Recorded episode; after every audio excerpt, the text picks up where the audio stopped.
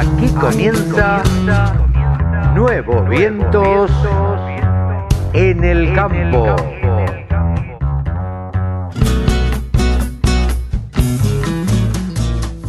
Hola, hola, hola, ¿qué tal? ¿Cómo le va? Buenos días, buenas tardes, buenas noches. Según el horario que nos estén escuchando, www.laradiodelcampo.com. Para comunicarse con nosotros, contacto arroba laradiodelcampo.com. Y si ustedes se fijan en redes sociales, también van a encontrar un WhatsApp. Hoy estamos transmitiendo eh, este 17 de octubre del 2020, día que, bueno, para simpatizantes de un partido político tiene una connotación especial. Hoy tenemos un programón, un programón que prácticamente no va a tener música porque tenemos una nota atrás de otra. Bueno, tenemos que decir que el jueves fue el Día de la Mujer Rural. Vaya nuestro homenaje en el cierre de este programa a las mujeres rurales con una mujer que integra una fundación muy importante. Saludamos a todas las mujeres que todos los días hacen grande esta patria, esta Argentina. Esta semana tuvimos un montón de información. La semana pasada ya se aprobó el trigo HB4, de eso vamos a hablar cerca del final con Pablo Adriani. Tuvo mucha repercusión esta supuesta inversión china que va a venir para producir no sé cuánta cantidad de cerdos para exportarlos directamente a China. Los incendios. Vamos a tratar el tema, vamos a hablar con Germán Tinari. Vamos a hablar con Alejandro Troya de los cerdos. Se llevó a cabo uno de los seminarios más concurridos de la Argentina, lo organizó la FAUA. Vamos a hablar con Augusto Nacimbene, de la empresa que enfrentó los costos de, de este seminario. Vamos a hablar con Jorge Chemes, el representante de la mesa de enlace más combativo que tiene en este momento. También vamos a hablar con Diego Ponti de AZ Group para que nos ayude a entender este tiempo que está pasando con la ganadería. Y vamos a hablar también de un tema que siempre nos ha preocupado o nos ha ocupado desde la radio del campo, el tema de los seguros. ¿Cómo está el tema de los seguros en la Argentina? Vamos a hablar con Carlos Comas, de la segunda, gerente de riesgos agropecuarios. Así que, no te vayas, quédate, estamos un rato largo tenemos una nota atrás de la otra y escuchanos aquí en Nuevos Vientos, en el campo, por la radio del campo.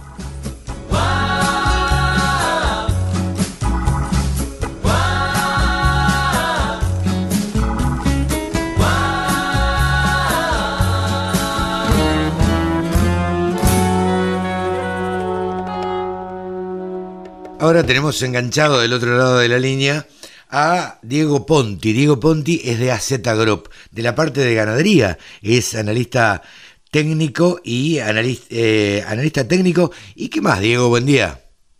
¿Qué tal? Buen día, Carlos. ¿Cómo andas? Bueno, gracias por, la presentación y por la invitación.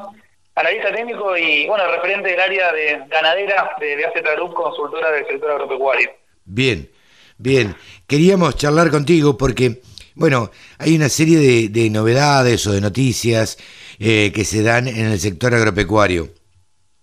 Primero, a ver, lo que notamos es que el, sector de vacas está muy firme. ¿A qué crees que, se da esto por qué crees que se da esto? Bueno, las vacas a partir del segundo semestre comenzaron a, despertar en, sus precios después de un primer semestre planchado y esto tiene mucho que ver con la demanda de China. China sigue comprando y, de hecho lo está haciendo más que el año pasado a pesar de la pandemia.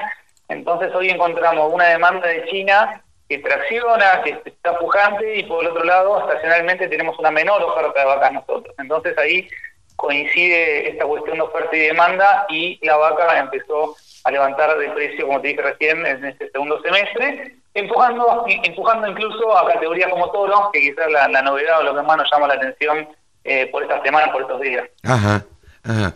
Y, y a ver, está bien, uno no puede proyectar el 2021 ni, ni, ni hablar en consecuencia, pero ¿qué, ¿qué se espera para el 2021? ¿Cómo, cómo lo están viendo ustedes? Bien, bueno, a ver, para lo que es el 2021, eh, tratamos de hacer un análisis de, escenario y de fundamentos. Entonces empezamos a ver primero que con respecto a las deportaciones, cómo van a estar los países que nos compran a nosotros, a nuestros clientes.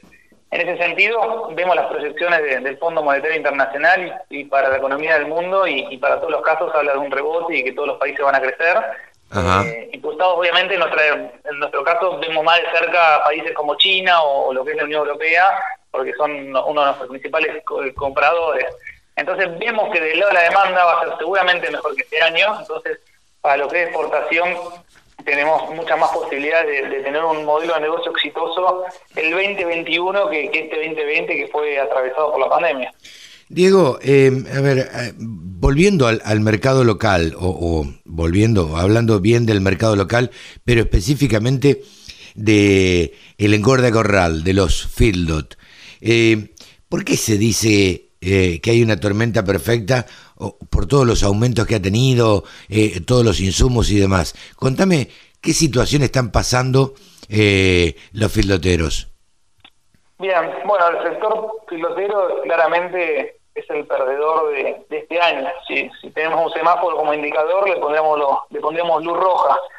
La verdad que le ha pasado la tormenta perfecta en el sentido que todas las variables se le alinearon en contra. En principio, el precio del principal insumo, que es el ternero de compra, creció un 100% con respecto al año pasado. Y ese 100% no fue acompañado por el precio de venta final de ese ternero, que en forma de novillito o atillona, según corresponda, que aumentó un 50%. Entonces ahí la famosa relación compra-venta desfavorable. Y después, y sobre todo en la segunda parte del año nuevo, eh, comenzó a moverse el precio del maíz, que en el primer semestre había estado tranquila. Entonces empezó a dispararse el precio del maíz, empezó a crecer el maíz, y ahí terminó de complicar y de hundir aún más los márgenes del engorde a corral. Entonces, acá pasan dos cuestiones con el corral muchas veces los márgenes de los corrales no dan o, arrancan negativo y después se van corrigiendo porque el precio de venta con el pasar de los días, las semanas de los meses se va actualizando y termina saliendo a, flote, saliendo del número negativo.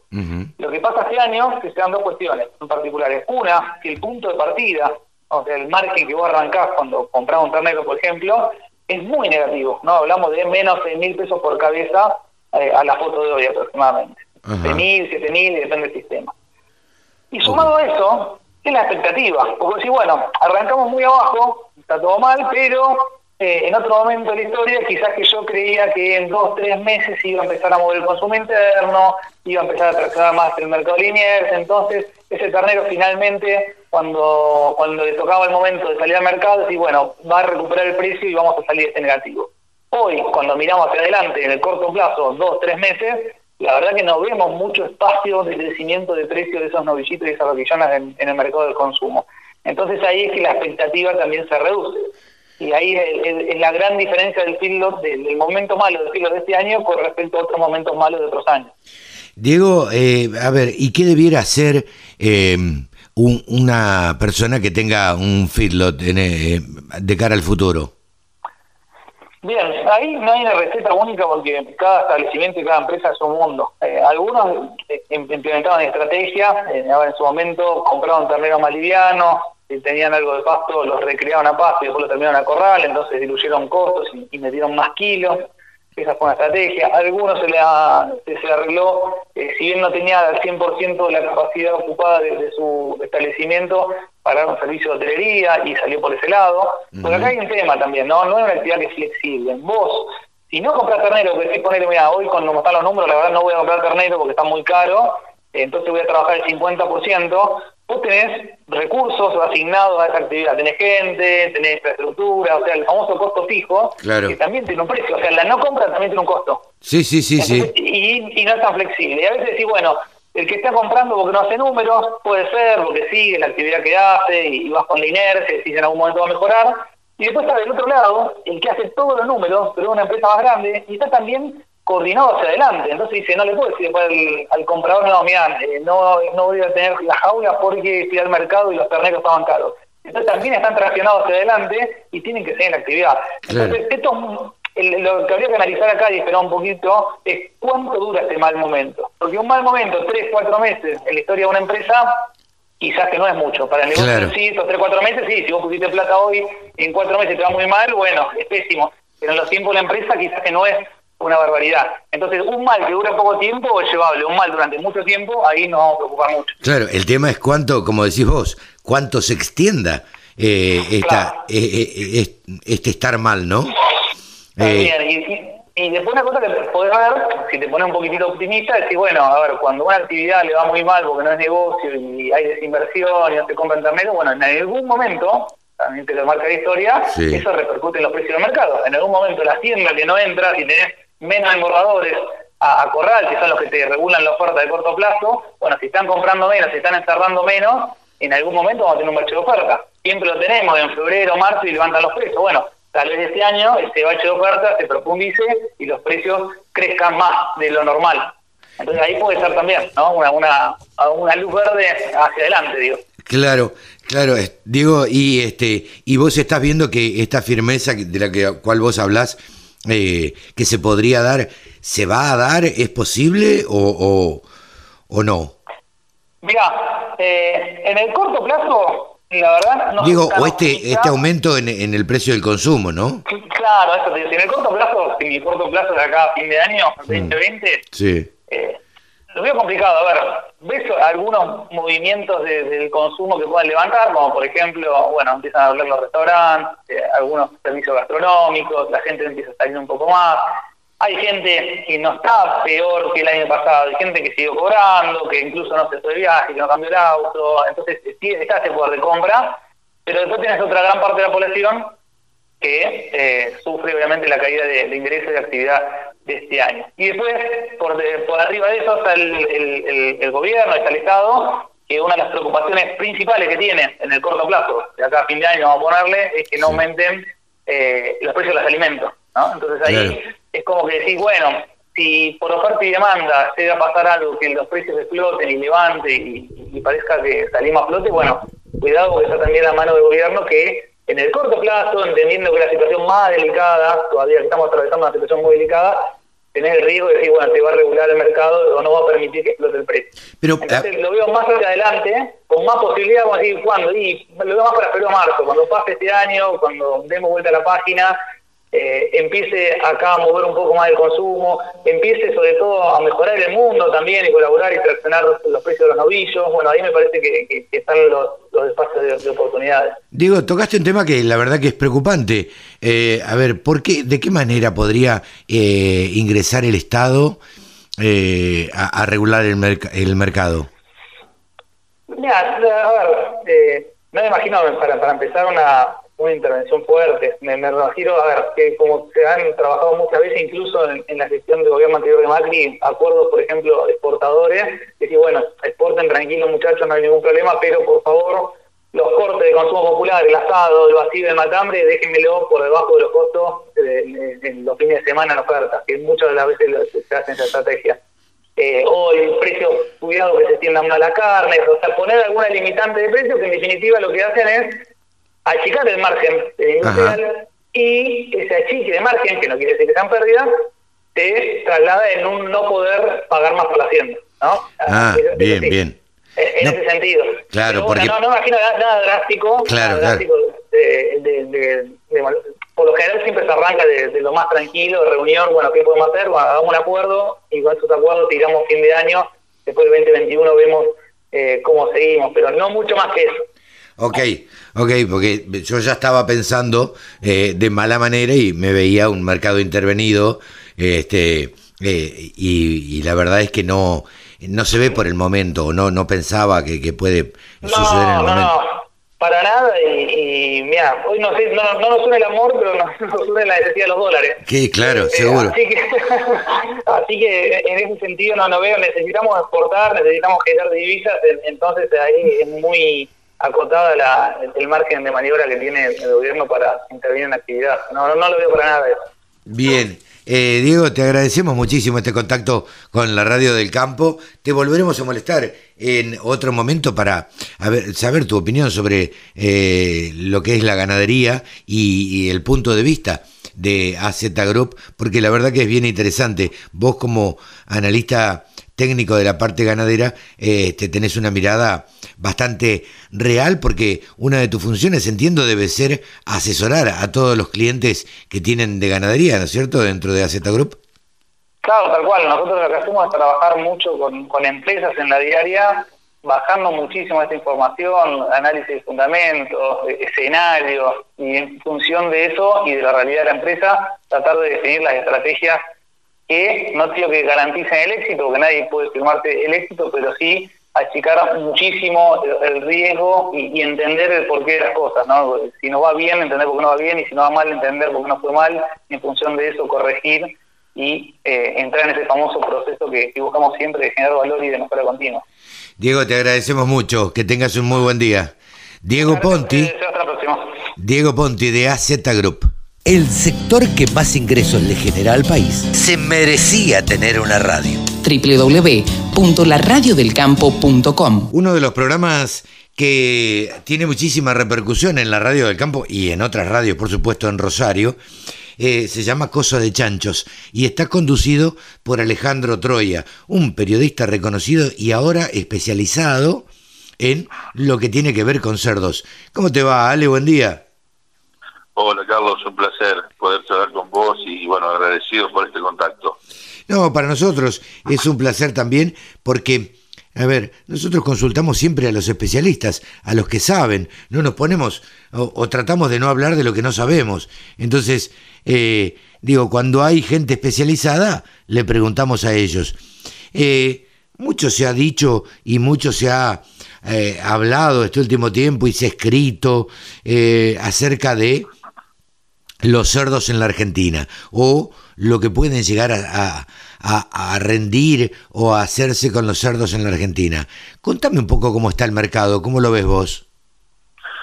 Bueno, la verdad que hoy por hoy el sector porcino está pasando tiempo bastante convulsionado. Convengamos que esto de desde que se conoció y la posibilidad de inversiones chinas en, Argentina para instalar granjas de cerdos, eso ha armado un gran revuelo. Por un lado, a los pequeños productores y al sector porcino nacional los ha llevado a, una gran preocupación eh, y por otro lado, a los cuales también, gracias a ellos, este tema salió a la palestra porque la verdad que estaba todo muy muy guardado, muy en silencio, este la este toda la movida y las protestas de los grupos anticarne y los veganos y vegetarianos, eso ha hecho que, que hoy, el tema cerdo esté en boca de todos. ¿Vos decís que, los que lo visibilizaron a este tema fueron estos movimientos eh, veganos y, o que no comen carne? Completamente, gracias a ellos este tema de, del tema del cerdo, eh, tema China por sobre todas las cosas, ¿no? Ha salido, ha salido, está, hoy está en boca de todos, porque era un tema que eh, el tema China no había mucha mucha información, sigue sin haber información, todo lo que todo lo que se habla se habla sobre supuestos, no hay todavía un acuerdo hecho. Como yo digo, hay dos cosas que son reales China necesita el alimento y Argentina necesita la plata. Por un lado, este, tengo entendido que está la decisión política de que esto se lleve a cabo, pero el punto es, como siempre en Argentina, la gran incertidumbre, que no sabemos cuál es el acuerdo, no hay letra chica todavía.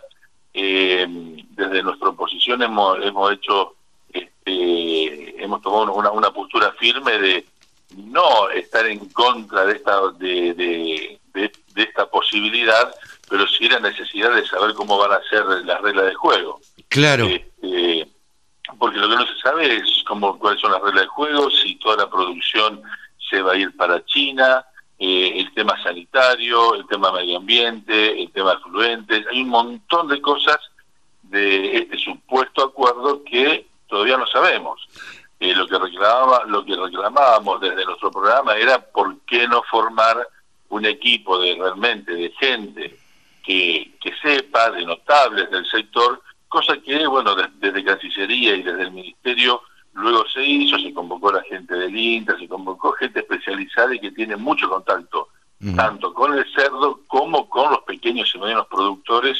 este, porque acá el punto, Carlos, es que lo que se firme no perjudique a la producción interna. Eso es fundamental. Totalmente. Ahora, ¿qué, qué posibilidades le, le, atribuís vos como periodista o por lo que charlás, digamos, con productores, asociaciones de productores y demás, de posibilidades de que esto se lleve a cabo? Porque la verdad es que se habla casi desde principios de la pandemia, podremos decir, o de la cuarentena, eh, desde allá, eh, si no recuerdo mal, desde el mes de marzo que se viene hablando, eh, y, y, todavía no se llevó a cabo nada. mira, hay muchas cosas este, de trasfondo en todo esto, Carlos, que si me permitís quiero hacerte una breve reseña histórica. Sí, sí, sí. Porque esto ya ya esto ya surge octubre o noviembre del 2019. Ah, mira vos. En el 2018 que salta lo del tema de la de, la peste porcina africana, de la bueno de, del sacrificio eh, de, la, del 50% del stock porcino en China, eh, ya China eh, empieza a es, la vedette este, del cerdo en el con respecto a que todo el mundo eh, desvía su, su comercio exterior a China. Claro. Toda la producción, toda la producción del mundo no alcanza hoy a abastecer a, el requerimiento de China. A la necesidad de China.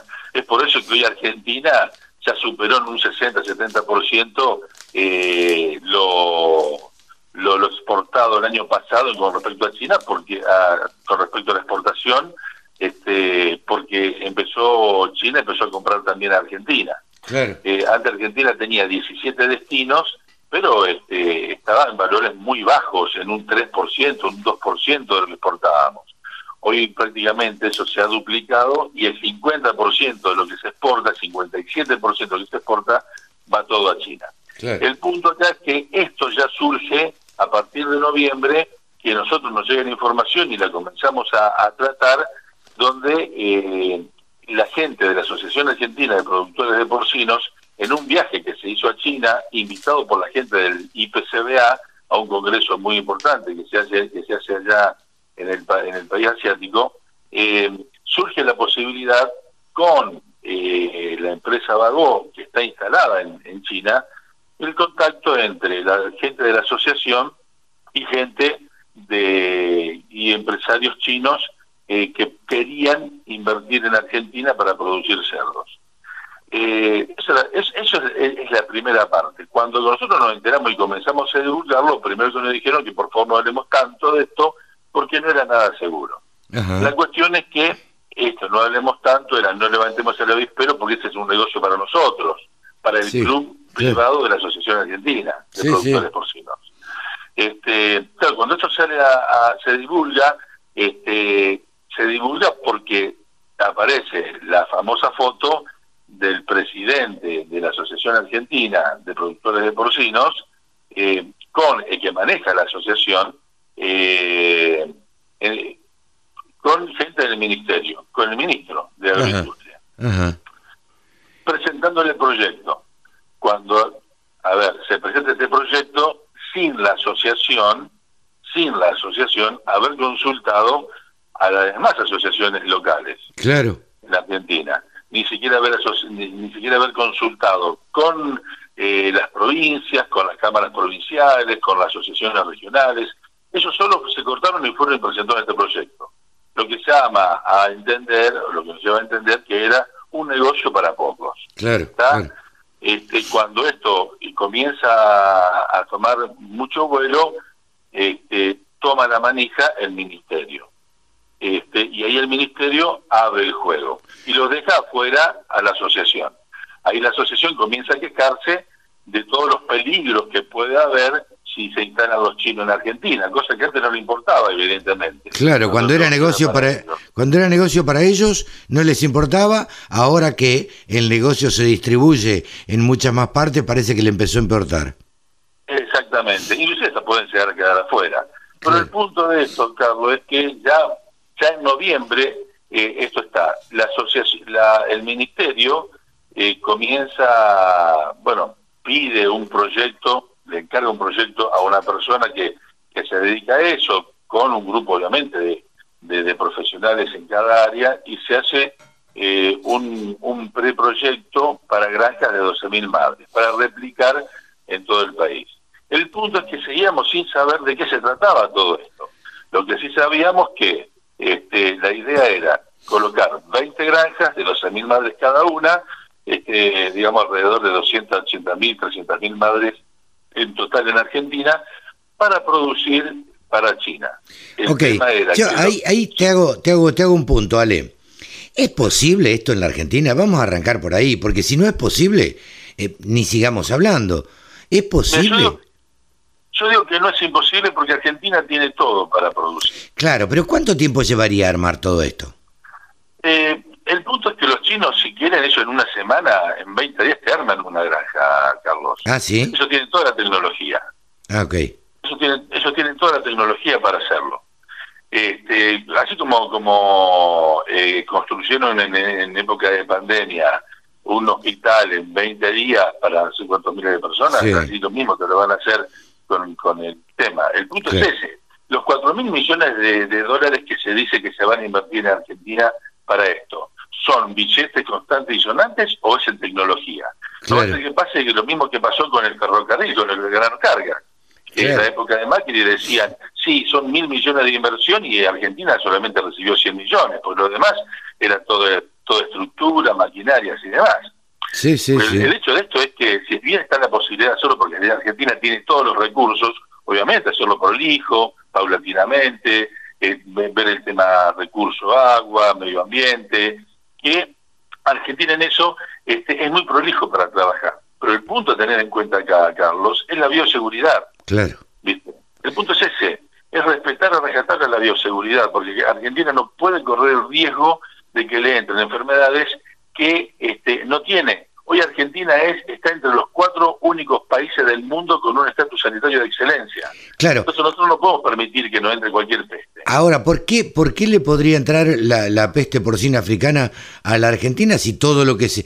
Ahora, si vos me decís que se traen madres de China, yo te digo, bueno, hay serios riesgos, o padrillos, eh, hay serios riesgos eh, que se pueda contagiar esa peste porcina africana o, peste porcina este, asiática. Eh, contame cómo es. A ver, las madres van a ser de acá, los reproductores de acá. ¿Por qué, por qué se podría correr ese riesgo? Ese es un punto. El tema es que no van a venir cerdos de, China. Claro. Esto va a ser toda una genética que puede ser, no se sabe, digamos, suena una genética, es una genética que no está en la Argentina, pero que tiene su origen canadiense. Ahora bien, ¿por qué no trabajar con empresas de genética que ya están en la Argentina? Claro. Esa es otra de las posibilidades. Este, el tema acá, eh, más allá de invertir algunos millones de dólares, un par de millones de dólares en todo lo que es cuarentenarios, en, los, en el casareto, este, porque cómo se entiende que nuestro casareto, nuestro cuarentenario esté ubicado en Puerto Madero. Cuando la verdad, en realidad, este, la mayor cantidad de ingresos eh, es por Chile, es por China, es por, perdón, por Brasil, por Chile. Sí, sí, sí. ¿Por qué no hacer, si bien se viene con una cuarentena previa hecha del otro lado de la frontera, ¿por qué no tener el cuarentenario ahí nomás en la frontera de, pocos kilómetros de, nuestro país? Pues entonces, todos los animales que entran a Argentina recorren todo eso hasta llegar a la capital federal. Entonces, por donde pase puede estar llegando, llevando cualquier peste si es que la tiene. Sí, sí, sí, sí, sí. El problema, el problema es que este eh, de que ingrese no solamente peste porcina africana, podemos estar hablando de PIRS, de PER, todas enfermedades exóticas que en la Argentina no hay y que puede repercutir muy seriamente en lo que es la producción. Convengamos, Carlito, que en la peste porcina africana, esos animales que están sacrificando se pueden comer tranquilamente, porque no es una, una, una, enfermedad zootécnica. El problema es que este, tienen que sacrificarlos porque tienen que erradicar la peste. a ver, pará, pará, pará. Eh, explícame esto, porque, eh, qué sé yo, me parece que la mayoría de la gente tiene entendido otra cosa. Eh, un porcino, un cerdo con peste porcina africana, ¿se puede comer? Se puede comer. porque no es una enfermedad que, sea, que sea transmisible al hombre. Ajá. El punto acá pasa que sí o sí hay que sacrificarlos porque es necesario erradicar la peste. Ajá. Igual que el, que el PIRS o el PEL. No sé, no son enfermedades que son transmisibles al hombre, pero sí o sí hay que sacrificar eh, a los animales para erradicar la peste. Claro. Eh, pero aparte de eso, que obviamente todo esto lleva a que los animales sufran un montón con estas pestes, con estas enfermedades, no la pasen bien y por supuesto no, no, no ganen kilos. Claro, sí, bueno, ahí entra todo un tema de bienestar animal y este y de productividad también, ¿no?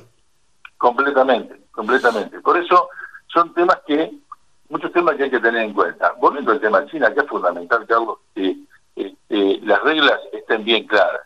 Primero, principal, tema bioseguridad y todo eso. Eso es fundamental. Claro. Eh, porque se hablaba de que los animales iban a venir por vía aérea. Entonces, ¿dónde se iba, este, dónde se va a instalar?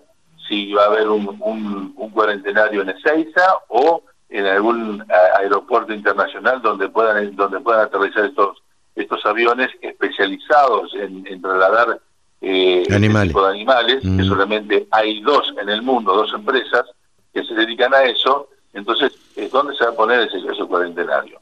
Este, y el punto fundamental, que a mí eso no me preocupa tanto porque yo creo que sí, que toda la producción, todo lo que se produzca de esas inversiones, de esas granjas, mm. mal llamadas granjas chinas, porque acá la idea es este, inversiones chinas con inversores nacionales, inclusive el Banco de China eh, prestaría ese dinero claro. este, a, los, a los que han decidido invertir este, que esas granjas, este, todo lo que se produzca vaya a China.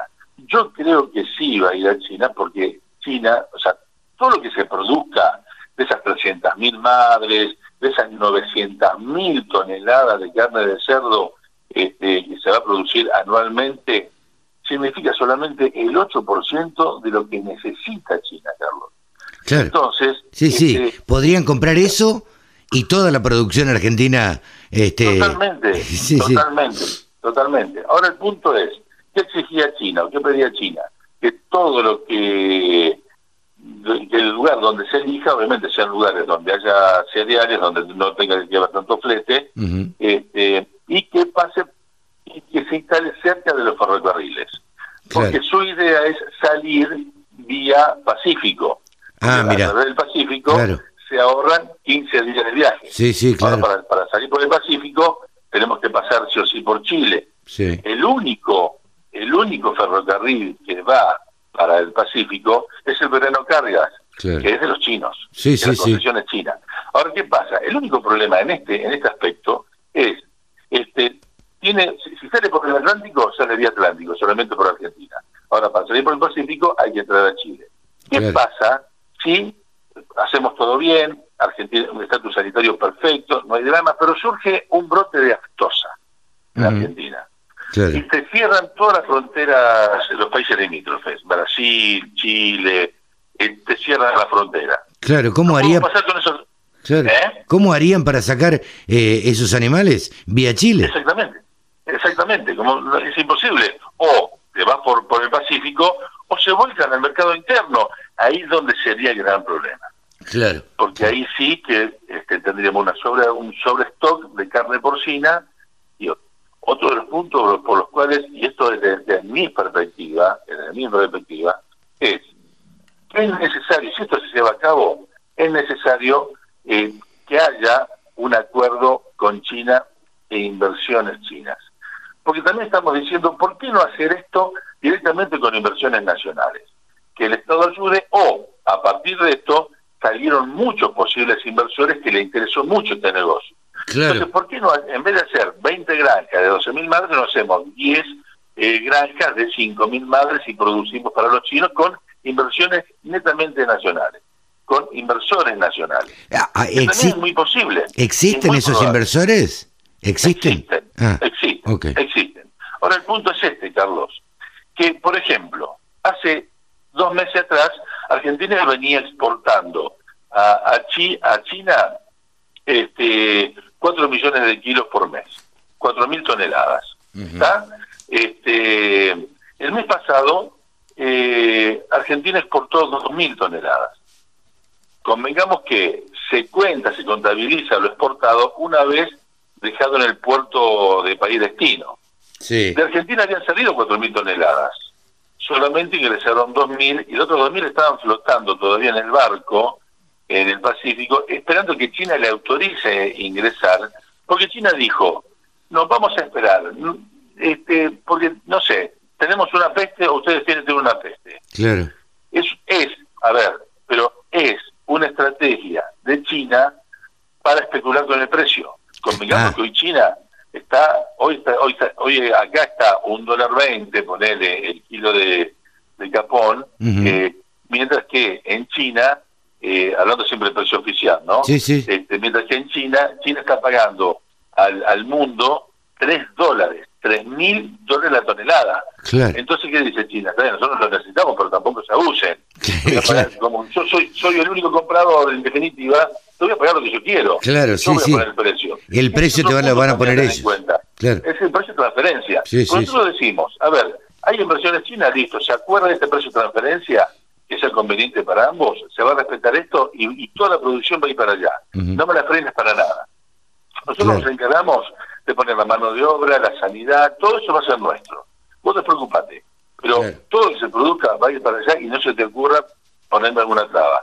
Eso vos lo podés exigir teniendo inversiones chinas. Ahora, si las inversiones son todas nacionales, China en algún momento, como lo hizo Rusia con Brasil muchas veces. Claro. Lo que pasa es que Brasil, si no lo tiraba a, a Rusia, lo escupía a Argentina. Claro. ¿Entendés? Entonces, este, venía esa carne subvencionada a un precio por debajo de la mitad del costo de producción de Argentina.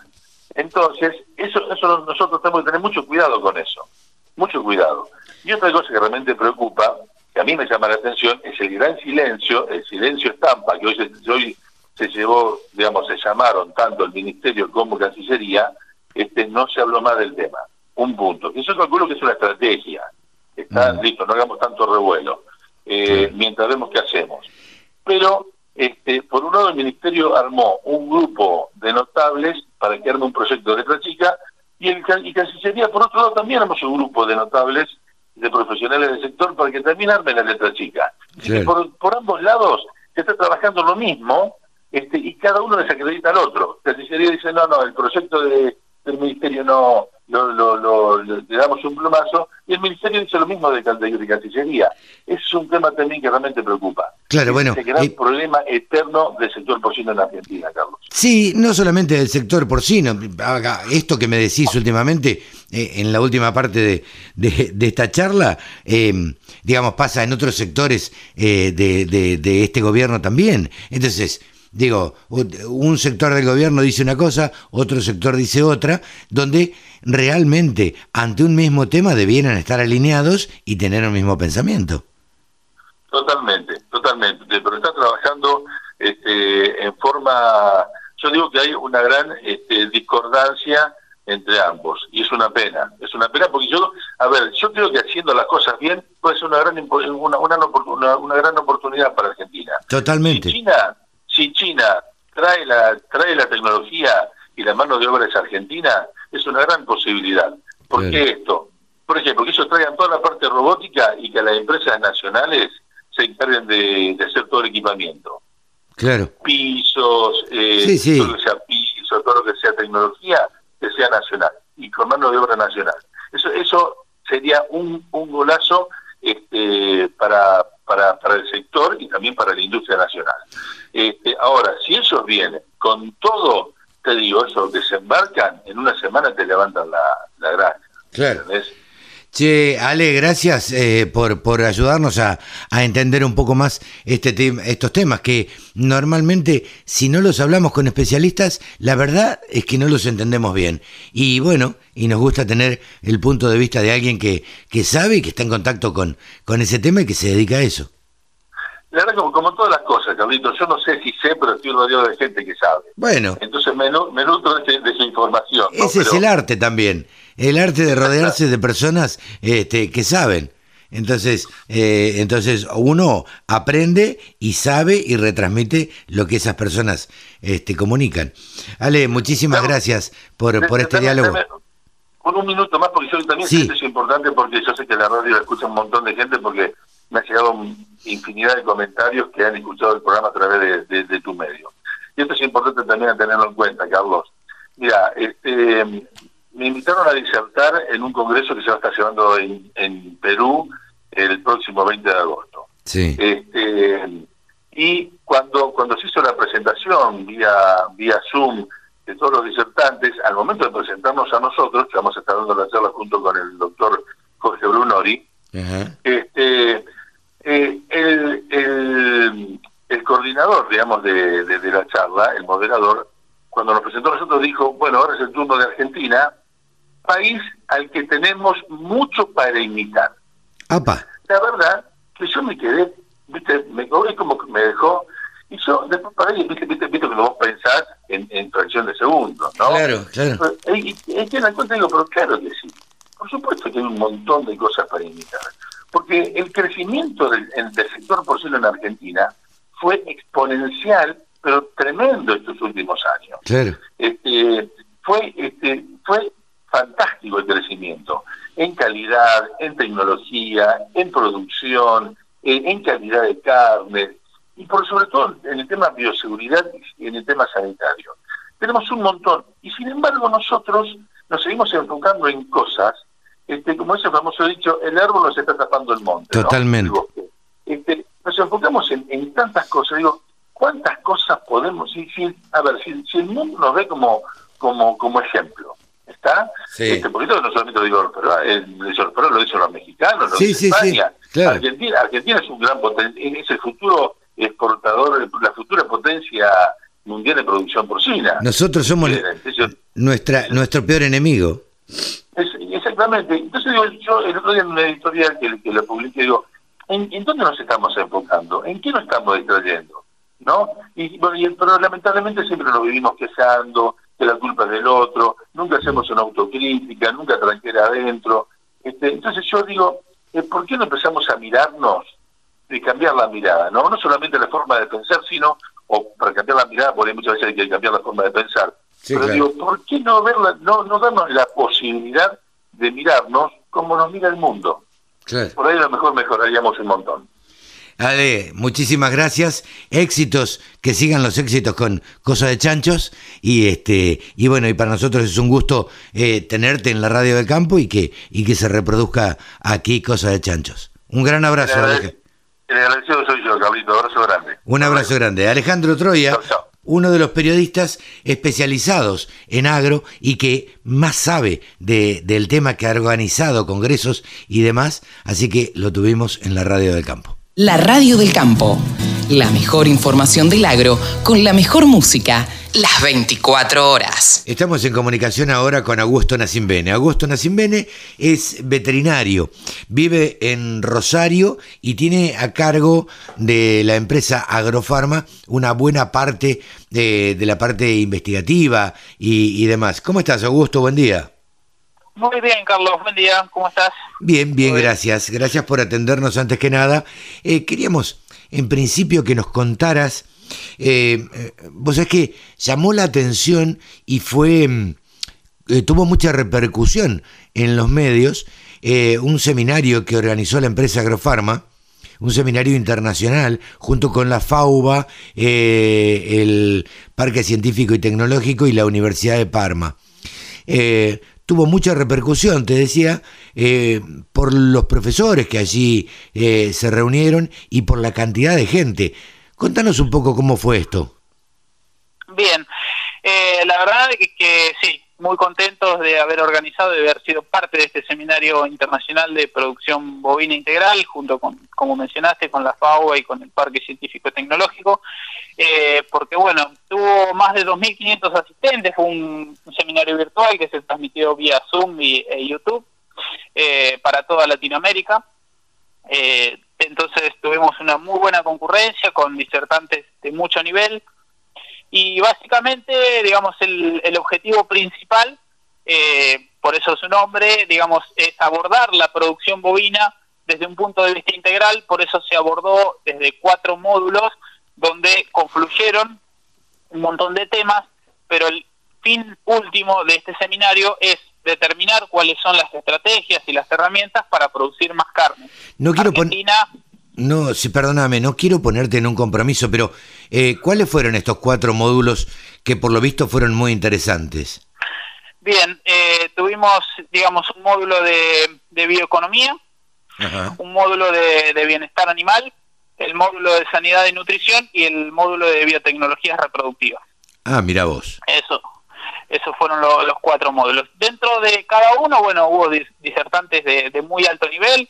Si querés, podemos charlar algunas conclusiones dentro de cada uno de los módulos como para para dar un, Sí, sí, sí, como no, con gusto. Porque la apertura, tengo entendido, que estuvo a cargo de Fernando Vilela eh, y, tuvo dos partes y dos participaciones Fernando Canosa, dos, eh, a ver, referentes cada uno en su tema, ¿no? Exactamente.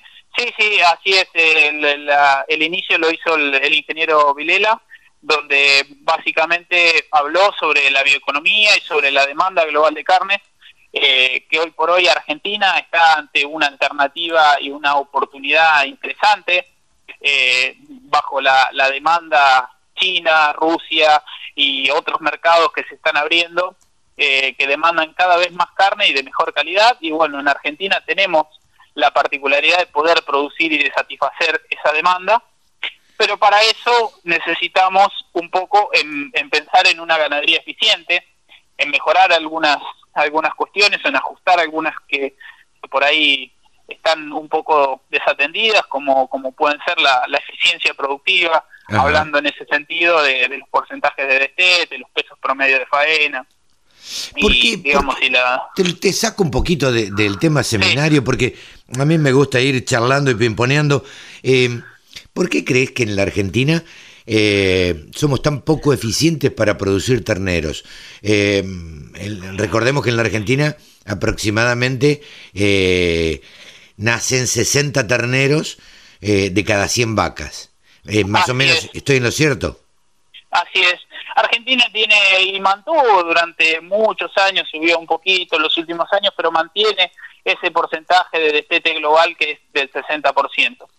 Bueno, en ese camino intervienen un montón de factores, desde la nutrición de la vaca, desde la sanidad de la vaca, de las cuales desde Agrofarma hacemos un aporte importante para solucionar ese, ese punto. Bien. Eh, y no, no obstante, no podemos olvidarnos de la cuestión reproductiva y de la, de la preñez, porque no solo hay que tener una vaca sana, bien nutrida, pero también hay que lograr preñarla. Claro. Y que destete un ternero y por vaca y por año, que es el objetivo principal de cualquier sistema de cría. Ajá. ¿Y, vos crees que eso es, posible de, eh, de, alcanzar en la Argentina? Sí, sí, hoy por hoy eh, hay, digamos, hay estimaciones que si nosotros subimos eh, aproximadamente un 15% el índice de destete, sin irnos a números alocados, o sea, pasamos de un 60 a un 75%, podríamos incrementar aproximadamente 3 millones más de terneros con lo cual a un peso promedio de faena y a los y a los 8 mil dólares que vale hoy por hoy la carne eh, sin hueso enfriada para exportar, podríamos aportarle al país con solo ese cambio de, porcentajes de destete, más o menos entre 4 y 5 billones de dólares de ingreso genuino de dólares al país. Claro. Eh, y, y, y esto, a ver, más allá de, de, lo que vos contás y de lo que podría aportarle al país, ¿crees posible? ¿Crees que, que va a ser posible esto? Sí, sí, va a ser posible, va a ser posible. Desde Agrofarma estamos trabajando en ese sentido, en desarrollar nuevas herramientas, eh, como bueno, fue básicamente una de las que se presentó en el, en el seminario, en el, en el módulo eh, a cargo a cargo mío, la presentación de Wolf que es una herramienta y una plataforma innovadora para mejorar esos porcentajes de preña. Bien, y eh, contame un poquito más el desarrollo de, este producto. ¿Cómo se llama? Bull Cinch. Bull Cinch es una, una um, combinación de hormonas, de progesterona y estrógeno, montadas en una plataforma de liberación inteligente que lo que hacen básicamente es ordenar los servicios eh, organizar los servicios y los celos, con lo cual no solo logramos producir mayor cantidad de terneros porque logramos sacar esas vacas del anestro, o sea, de la falta de celo y de ciclicidad, sino que logramos que esos terneros sean producidos al inicio de la temporada de servicio.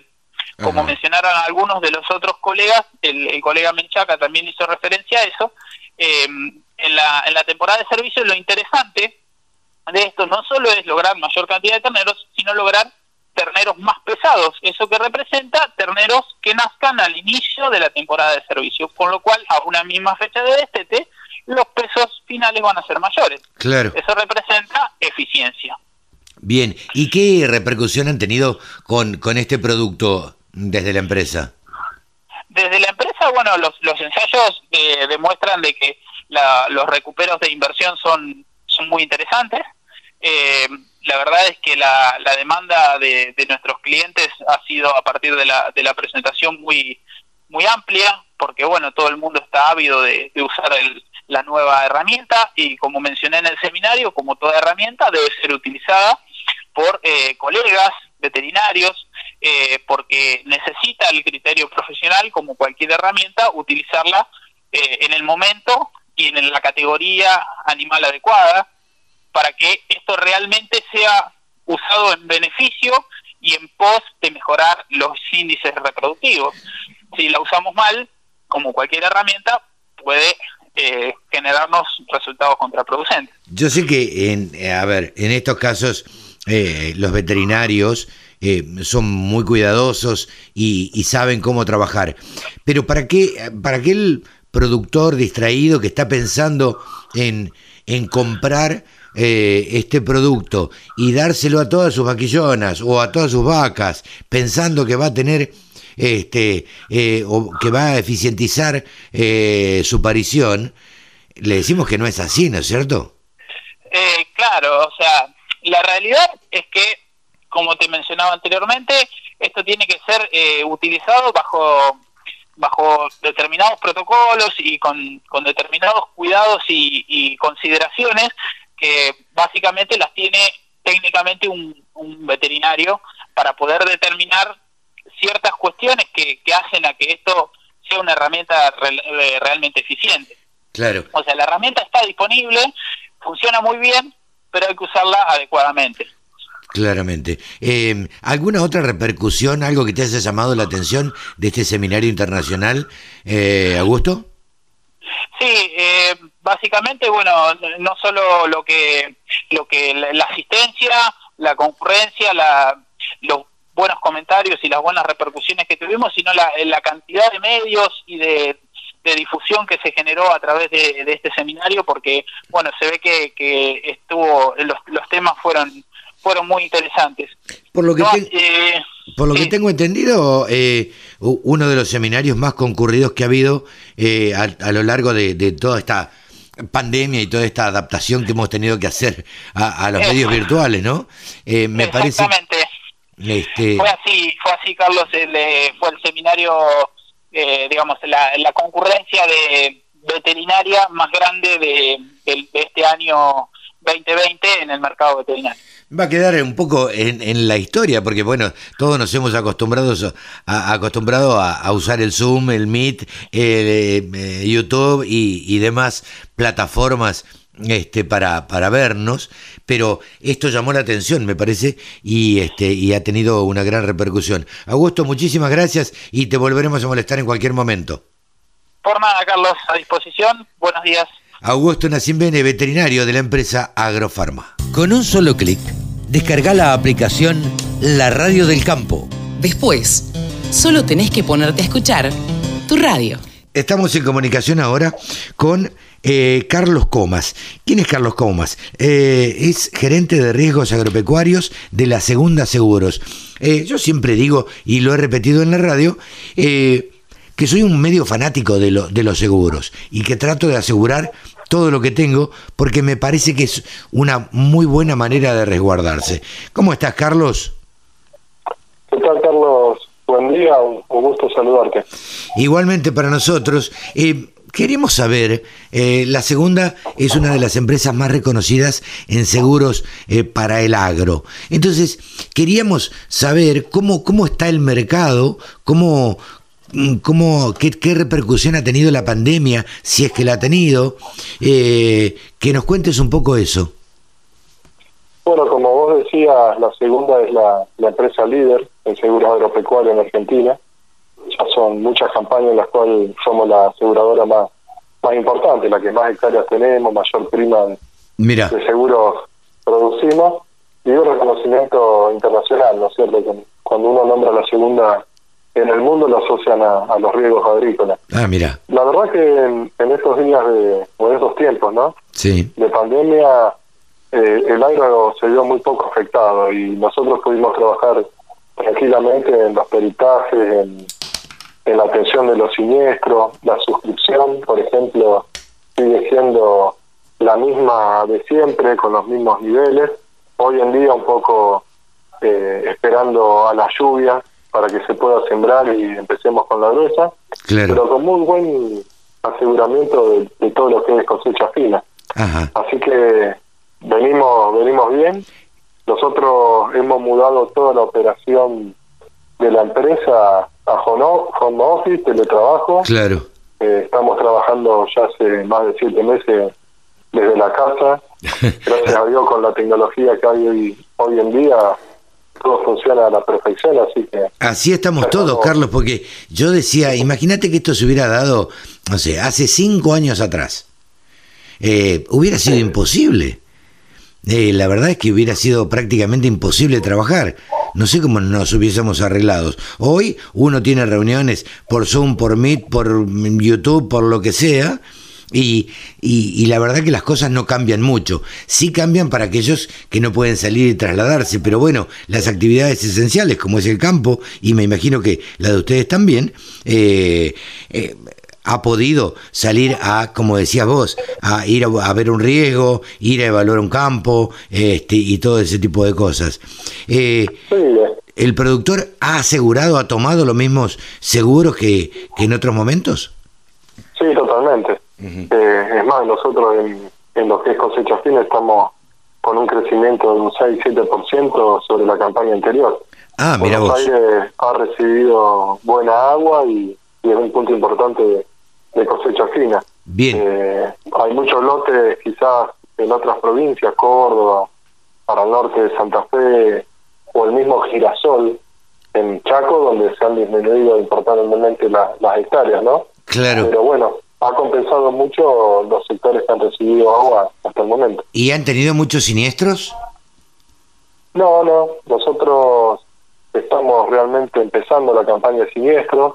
Los siniestros generalmente se dan a partir de ahora, ¿no? Con las tormentas de primavera. Ah, claro. De octubre a, a enero y, después un coletazo para marzo, para abril, en época de cosecha. Claro. Pero estamos ya todo preparado, digamos, para para empezar a, a recibir, ¿no? Esperemos que, que llueva la semana próxima, como, como está previsto por los pronósticos, y seguramente con las primeras lluvias empiezan las primeras caídas de granizo, que es el gran riesgo cubierto en Argentina. Claro. Nosotros, para esta campaña, hemos disminuido el tiempo de carencia.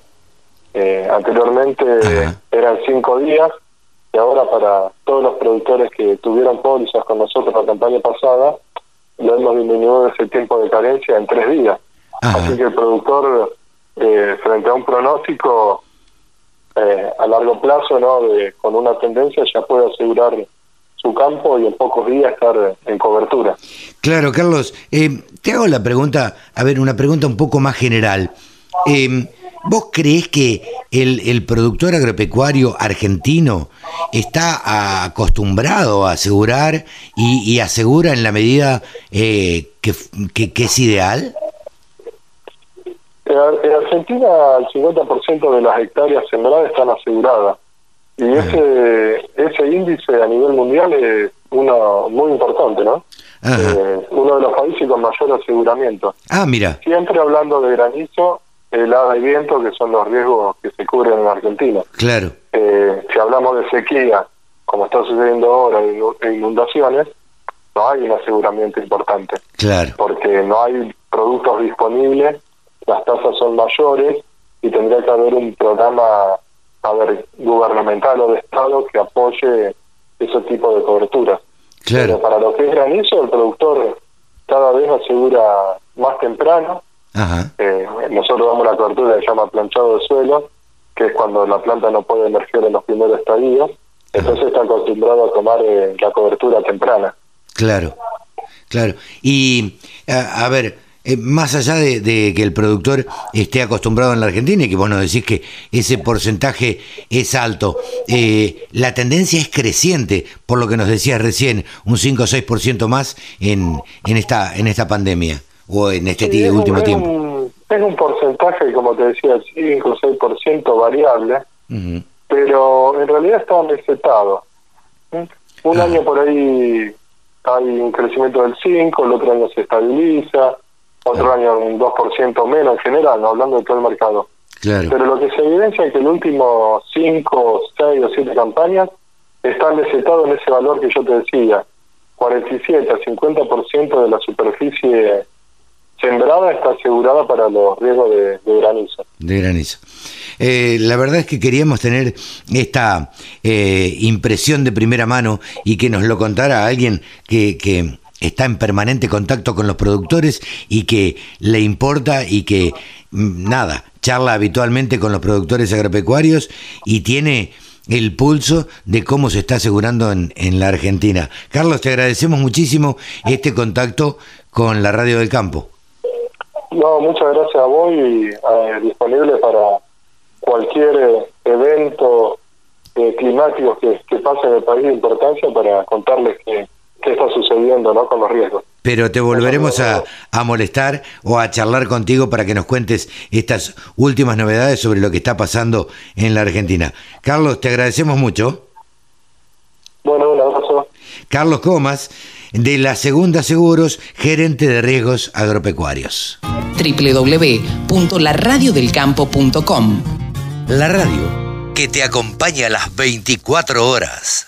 Pablo Adriani, saben ustedes que es un consultor, un consultor especializado en granos. Escribe, entre otros lados, en La Nación, es consultado permanentemente.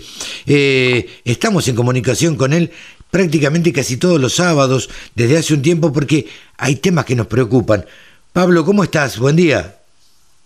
Buen día, Carlos, ¿cómo estás? eh? Un placer acá en la Radio del Campo, que vos sabés que me cruzo con mucha gente en los Zooms y, y me, me- me dicen, te escuché la Radio del Campo, que muy buen análisis, o sea, la verdad que eh, estamos llegando al, al corazón profundo de- del rural y del urbano. Yo creo que, que tenemos la ventaja que transmitimos por Internet y hoy Internet se ha vuelto tan popular eh, que bueno, que, llegamos a lugares recónditos. Pablo, pero bueno, no te quiero robar mucho tiempo. La verdad eh, es que sos una persona consultada, sos una persona eh, muy eh, que, que sabe mucho del tema eh, granos.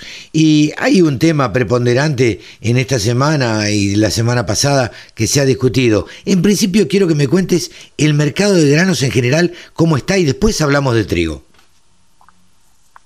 Eh, el mercado de granos te diría que mm, eh, la soja, la soja eh, ha tenido esta última semana una mm, interesante repercusión después de mm, del anuncio del gobierno de bajar las restricciones un 3% en soja. Eh, vos sabés que contrariamente a lo que mucha gente piensa, que no pasó nada, que no pasó nada, sin embargo, viste, en el, en el, en el territorio, viste, en, la- en- en las rutas está habiendo mucho movimiento de soja, eh, fundamentalmente que van a los puertos de arriba, ¿no? ¿Por qué crees que hay opiniones encontradas, Pablo? Porque hay algunos que dicen, no, no liquidó nadie. Y hay otros que dicen, están liquidando un montón. De, incluso desde algunos medios. Mira, yo te digo una cosa, eh, para que te des una idea, eh, ¿por qué hay opiniones encontradas? Digamos que puede llegar a haber intereses encontrados, ¿sí? Ok. Eh, hemos visto muy bien quiénes son los que están en contra de esta medida, quienes están relativamente a favor, pero vamos primero, antes, antes que desgranar la parte política, vamos a desgranar eh, la realidad. Y la realidad, viste, no se puede tapar la No, realidad. la realidad es una siempre. Exacto. ¿No sabes que la realidad a mí me dice que eh, el sector exportador aceitero eh, liquidó del 6 de octubre al día de ayer un millón cien mil toneladas de harina de soja. Ajá.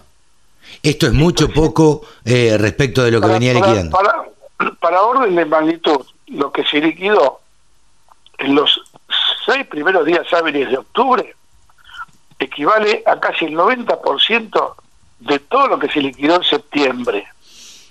Mirá qué perlita. Terrible. Entonces, terrible, se Terrible. liquidó mucho. O sea, un montón. Y en el caso del aceite, eh, se liquidaron eh, 300.000 toneladas de aceite, que equivale al 35% más de lo que se liquidó en septiembre. Entonces, para el público urbano, rural, que nos sigue, no solamente el urbano, tengo mucha gente de capital que, que te está siguiendo, Carlos, con la radio del campo. Sí, sí. Para el, el urbano rural, eh, ¿qué significa esto? Y significa que eh, en orden de magnitud estamos hablando de casi 800 millones de dólares que van a ingresar al país en las próximas semanas.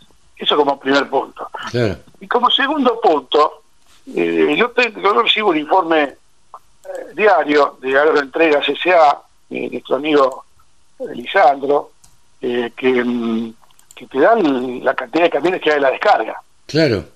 Y entre el 6 de octubre y el día de ayer, ahí hubo a la descarga 17 16.780 camiones. ¿sí? Eso, eh, en, en términos de tonelaje, son 750.000 toneladas de soja. Claro. ¿Se entiende? Es un montón. eh, Pareciera es ser un montón. montón. Es mucho y, y es el indicador de que el gobierno, eh, el gobierno, o mejor dicho, los productores, eh, no comen vidrio. O sea, el productor, el productor deja la discusión política e ideológica de eh, por qué la bajaron, por qué el diferencial. El productor de la tranquera para adentro, Carlos, Va a los lo mangos. Lo que ve que las, claro, lo que ve que la soja vale 315 dólares Claro. es el precio más alto de los últimos 3, 4 años y que si vende es un negocio brillante. Claro. Podrá, podrá tener la duda el productor qué hago con los pesos. Y bueno, ojalá vos y yo tuviéramos ese problema. Sí, sí. Si tengo muchos pesos. Claro, pero en definitiva, ¿qué hago con los pesos? Te compras una camioneta, renovás la camioneta, te compras una maquinaria, renovás la maquinaria, O lo invertís en insumos. Compras insumos. No, ya compré insumos de este año. Comprá para el año que viene. Claro. Si no. para el año que viene y vos estás fijando. Escuchá, mirá qué interesante. Fijás una soja a 315 dólares, con un dólar oficial de 80, de un insumo que dentro de 4 o 5 meses, como es componente importado, el dólar no va a estar a 80. No, claro. Y la, y la soja no va a estar a 315. Ya está a 270 270 para mayo. Sí. Entonces es un negocio brillante. Pero claro. Y por otra parte, a ver, si hiciste canje en una agronomía, te ahorraste el IVA, por ejemplo. Claro, entonces esto, esto es un mensaje operativo para toda la audiencia. Yo el otro día hablé con dos clientes míos y me decían, ¿vos sabés que no se me había ocurrido comprar insumo 2021? Claro. Y están comprando insumo 2021. Y sí. O sea, porque, porque el negocio es brillante, pero, pero miren. Entonces, eh, fíjate como que a veces hay que ser creativo y a veces nos pasa el elefante y no los vemos. Nos enseguecemos con que voy los pesos, me queman los pesos. Eh, sí, te queman los pesos, pero ojo que la soja dentro de dos meses, tres meses, baja a 40 dólares. ¿eh? Entonces, vos tenés que decidir. Claro. Vendo dentro de tres meses a 40 dólares menos o vendo ahora y calzo la, la compra en pesos con lo que estamos planteando ahora. Claro. Eh, la verdad que es bien interesante para, para analizarlo, Pablo, porque hay, hay voces encontradas. De un lado dicen se está liquidando una barbaridad, del otro lado te dicen los que están en contra del gobierno dicen no se liquida nada. Eh, bueno, eh, los hechos son hechos, como decías vos recién, ¿no? Eh, la realidad es una sola. O sea, la- lo que es blanco es blanco, lo que es negro es negro. Si hay liquidaciones. Fíjate una cosa, disculpa que te interrumpa, pero No, estoy, no. online con la, compu- estoy online con la computadora, ¿viste? Y lo, que- lo, es- estos siete días, ocho días hábiles, entraron 16.000 camiones, ¿no? Sí, Los, los siete, ocho días hábiles previos entraron 8.000, Carlos. claro, el Se doble. duplicó, se duplicó la cantidad de camiones desde el 6 de octubre a la fecha. Sí. Eso es incontrastable. Los camiones están, están informados y están. No es que no están. Claro. Sí, sí, sí, sí. Eh, esto, esto, la realidad es, es una sola. Em, te saco de, de, este tema y te llevo a otro que también ha generado polémica y posiciones encontradas. ¿Qué, qué manía tenemos en la Argentina de tener posiciones distintas y estar totalmente en contra o totalmente a favor de determinadas cosas? Esta semana tenemos que decir que se aprobó en la Argentina, la semana pasada, mejor dicho, eh, el uso de un trigo modificado genéticamente, el HB4, por parte de la empresa Bioceres. Eh, a ver, había algunas posiciones que decían que qué bueno esto, otras que qué malo, por supuesto, y otras que ah, no se debería haber aprobado hasta no tener mercados abiertos. ¿Cuál es tu opinión al respecto, Pablo? Te diría que mm, vamos a darle la derecha a los compradores, a los principales compradores de trigo argentino, que vamos a dar la derecha. Vamos a darle la derecha a Vitrigo, la Asociación Brasilera de Molinos de Trigo de Brasil, que acaba de anunciar hace ayer o anteayer que está totalmente en contra de comprar trigo transgénico de Argentina, le va a aplicar un le va a aplicar un descuento o le va a comprar menos o todo lo que podamos llegar a escuchar. Entiendo la posición de los brasileros, eh, es una posición bastante nacionalista, ¿no? Porque eh, y, es un miedo que tiene el brasilero a enfrentar eh, la realidad que se viene. O sea, la realidad que se viene, Carlos, es que este trigo, en, más, más temprano que tarde, va a ser abrazado por la comunidad internacional. ¿Por qué? Porque cuando la FAO el Banco Mundial, las Naciones Unidas, vean que hay un problema de seguridad alimentaria, en el caso del trigo, por un problema climático adverso en algunos países productores, exportadores o importadores grandes, o productores exportadores. O sea, te lo voy a poner eh, para que la audiencia lo entienda. Australia tuvo dos sequías consecutivas por año. Claro. Donde liquidó el 50% de la cosecha. ¿Qué pasa si la sequía afecta a Rusia? Afecta a Estados Unidos, afecta a Argentina. En, la, misma magnitud. ¿Qué pasa? Y hay un desabastecimiento de trigo de forma inmediata. Inmediata. Entonces, en ese momento el mundo va a decir, tenemos que ir a esas tecnologías que están tratando de, otorgar eh, a, los, a los trigos, en este caso el trigo HB4 de Bioceres, le otorga una mayor resistencia a la sequía o las bajas precipitaciones. Entonces, eh, va, va a ampliar la, va a ampliar la, la frontera eh, agrícola del mundo y, de, Argentina. Entonces, yo creo que hoy eh, la comunidad internacional eh, no está preparada para este trigo porque tiene la panza llena.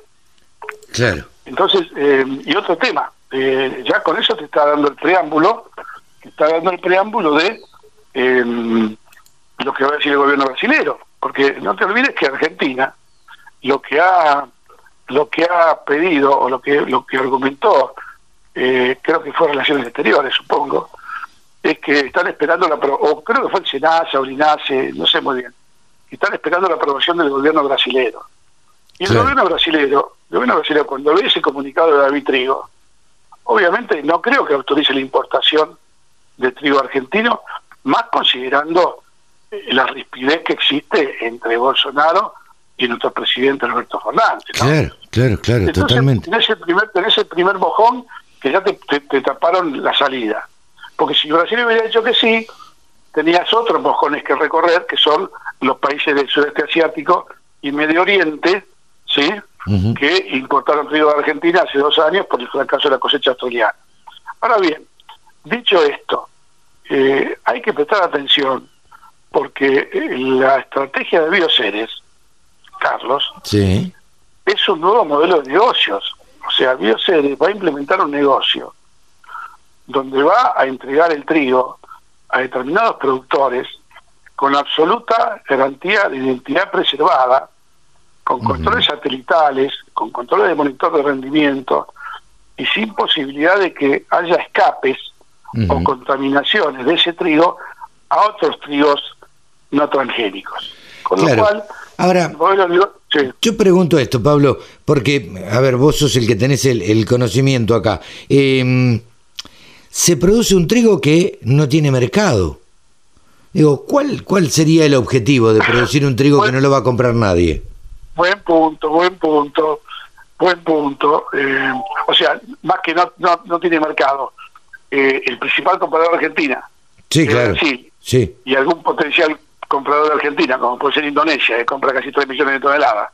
Que te mm. digan que sí los dos, ya te borraron del mapa con el 80% de un saldo portable. Claro. Por más que haya otro destino que digan, no me importa comprar un trigo no transgénico, pero todos se suben a la onda ¿viste? europea, americana, que sus consumidores rechazaron el trigo transgénico.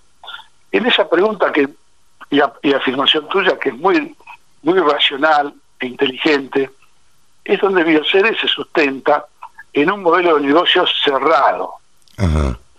¿Qué hace, qué hizo la empresa esta eh, Impossible Foods en Estados Unidos, que produjo las hamburguesas a partir de OGMs? Sí. Las hamburguesas sintéticas que no son de carne a partir de OGM. ¿Sabes lo que hizo? Le puso a la hamburguesa en el, el paquete, mm. esta hamburguesa proviene de un tratamiento OGM. Claro. Determinada eh, molécula, punto. Este, esto es un alimento saludable, sustentable, con el medio ambiente. Claro. hay que tenerlas, hay que tenerlas para poner arriba de la mesa. Sí, pero claro. Claro, porque le estás diciendo acá no se mató ningún animal, no se maltrató a ningún animal, como dicen muchos, cumplimos con todas las buenas prácticas.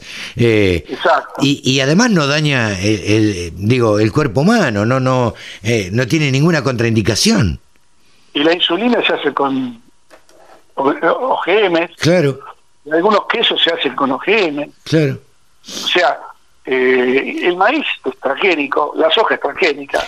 Eh, sí, está bien, te van a decir que el alimento se lo van a comer un chancho, sí, pero el aceite de soja, claro. que viene una soja transgénica, el 100% del mundo, el brasileño, el americano, lo, toma lo toma sin problema. Y viene un OGM. Yo creo... Entonces, ¿No te parece que hay una percepción que el trigo se come directamente? A mí me da la sensación que cuando se habla de trigo, y, existe esta, esta contraposición, eh, me da la sensación que el consumidor tiene la idea que come trigo directamente, que come el trigo directo, que el pan es trigo puro. Claro, tiene la idea de que ese pan es transgénico. Claro, claro. Es muy fuerte, muy fuerte el sistema cultural, ¿eh? Sí, totalmente. O sea, esto va más allá de lo científico y académico. Esto es justamente lo que vos decís, el consumidor eh, eh estás pensando que come el trigo transgénico. No, estás pensando que come el pan. El pan transgénico, claro. Come la, la, pasta transgénica. Sí, sí, Entonces Le, agarra una especie de alerta, ¿me entendés? Y dice, no, esto yo no lo quiero. Por desconocimiento. Absolutamente. Porque eh, todas las pruebas indican de que los organismos no, OGM no son perjudiciales para la salud. Está recontra comprobado con numerosos papers científicos de todo el mundo. Seguro, seguro, seguro. Este es un tema, es un tema de debate que, que es muy interesante, muy interesante. Sí, y que va a seguir. El modelo, cerrado que propone Bioceres es como el de Impossible Food, la hamburguesa sintética. Claro. El Bioceres que es capaz que produce el trigo, es capaz que haga fideos y diga este trigo produce un trigo no transgénico, que cuida el medio ambiente, baja baja la, la, aplicación de agroquímicos, porque ese trigo viene junto con un, con un, con un gen resistente al agroquímico. Claro. Eh, claro. Estamos viendo, estamos anticipándonos al futuro 10 años. Y puede ser. Y puede ser. No sabemos. claro. Pero esto es lo lindo, lo lindo de la biología, para el productor y, el mundo urbano rural que nos escucha, que esto es biología. Totalmente. Granos, alimentos es biología pura. Totalmente. Esto no es la OPEP o Arabia Saudita que produce un millón de barriles o 500 mil o dos millones y abre y cierra la canilla. Esta es biología pura. Y como tal, está sujeto a las condiciones de, la biología humana y al comportamiento humano. Pablo, gracias por enseñarnos a, a entender, ayudarnos a, a, entender este, todos estos temas que tienen que ver con, con los granos y que realmente son tan interesantes. Un abrazo grande, gracias a vos. ¿eh? Pablo Adriani, consultor, ha estado en los micrófonos de la Radio del Campo. La Radio del Campo única emisora con programación 100% agropecuaria. Germán Tinari es uno de los periodistas eh, más importantes de Río Cuarto. ¿Cómo te va, Germán? ¿Cómo andás? ¿Qué haces, Carlos? ¿Cómo estás? Primero, buen día. gracias por lo importante. Yo no sé si importante, pero es lo que hay, Carlos. ¿eh? Bueno, es lo que hay. Se tiene que conformar la gente de Río Cuarto. pero no, no, sos un, un, tipo serio eh, que trabaja con responsabilidad y, y bueno, y nosotros eh, decidimos llamarte para que nos cuentes por algo que uno cuando vive en Buenos Aires eh, a veces no dimensiona demasiado. Solo los que hemos nacido en el campo eh, tenemos idea de qué se trata. Contanos un poco cuál es la situación de los incendios en este momento. Bueno, eh, a, ver, a esta altura hoy podemos decir que los incendios están bastante controlados. es interesante decir eso a esta altura, ¿no? Ahora me hablabas hace una semana y media, dos atrás. Estaban descontrolados. No, descontrolado, Carlos. Descontrolado y eh, para quienes vivimos, imagínate, Carlos, que Río Cuarto está a 60 kilómetros de las sierras de Córdoba.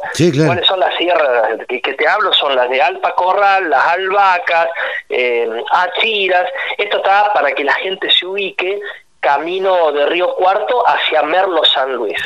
Nosotros de, Merlo San Luis estamos a 170 kilómetros, entonces por esa ruta hasta llegar a la Punilla tenemos todas las sierras de Córdoba. Eh, y la, la, verdad que una situación muy triste, muy amargante, porque eh, nosotros, a ver, ¿qué hace el, río Cuartense? El fin de semana, es decir, me hago una escapada y es, ir a 60 kilómetros por ruta y te vas a localidades como Alpacorral, Las Albacas, el Chacay, eh, son todos lugares paradisíacos, ¿viste? Hermosos a 60 kilómetros y de repente verlos incendiados, pero completos, Carlos. Qué terrible. Completo, es un, panorama desolador, eh, un panorama que no nos esperábamos nunca. Eh, sin duda alguna que es un viejo debate. Esto pasó hace 2009, si no, no, me equivoco. Eh, y ese viejo debate en el que lo público y lo privado no hay chance de que se pongan de acuerdo, más del lado de lo público que lo privado, porque yo recuerdo cuando un presidente de la Rural de Río Cuarto, el contador Julio Echenique, que tiene su campo en Alpa Corral, le dijo al gobierno, el que tiene campo en la sierra sabe cómo trabajar el tema incendio. ¿Qué se hace? Y el presidente de la Rural en ese momento propuso un control químico de los alambrados, es decir, fumigar los alambrados, los callejones, los caminos. Bueno, hubo un ruido. No, basta de contaminación, glifosato a ver, se proponía una, un control eh, químico controlado por el gobierno y hecho por productores. Sin duda alguna es que hay, hay muchas razones para debatir esto, porque hay arroyos, hay efluentes naturales eh, de agua que yo te aseguro, Carlos, que vos vas, agarrar una taza, la tomás del arroyo el agua. Sí, claro. Tan pura, tan pura como eso. Pero, pero totalmente. Eh, a ver, lo, lo podés ir.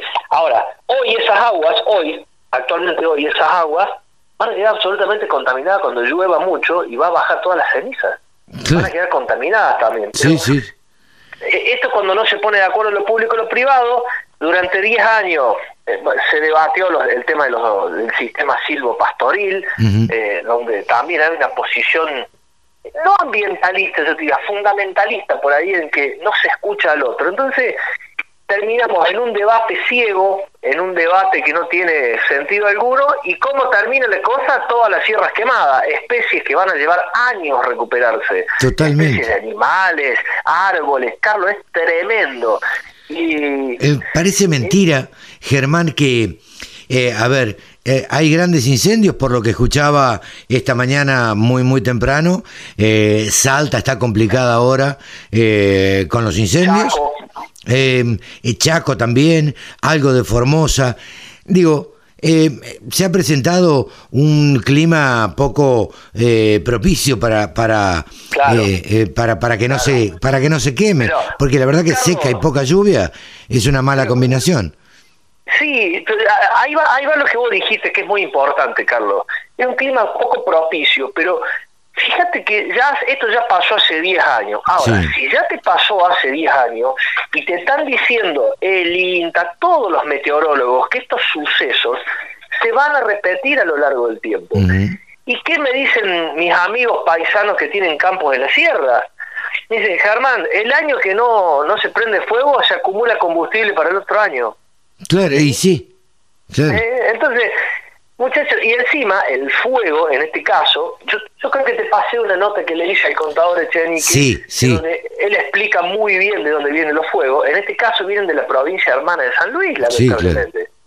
Entonces, y sumale a esto la pandemia, sumale a esto que hasta hace dos meses atrás, no te miento, Carlos, dos meses atrás, en la ciudad de Río Cuarto, se debatió una ley para darle a los bomberos que se andaban quejando por todos los medios de que no tenían los medios para ir a apagar incendios, tenían los trajes vencidos, no tenían autobombas, no- tenían un desastre en el cuartel, quisieron promover una ley que con el impuesto en el agua de la EMOS de Río Cuarto se de- destine un porcentaje a bomberos para que se actualicen. Claro. Así que en esas condiciones tenemos los bomberos. Sumale a esto que no dejaron salir a los pilotos aeroaplicadores que tienen 60 aviones contra cuatro que tiene la provincia, no los dejaron salir. Claro, es una locura esta pelea público-privada eh, que no se entiende. Vista desde acá no se entiende y por ahí tenés un ministro de Ambiente que dice que los incendios son provocados.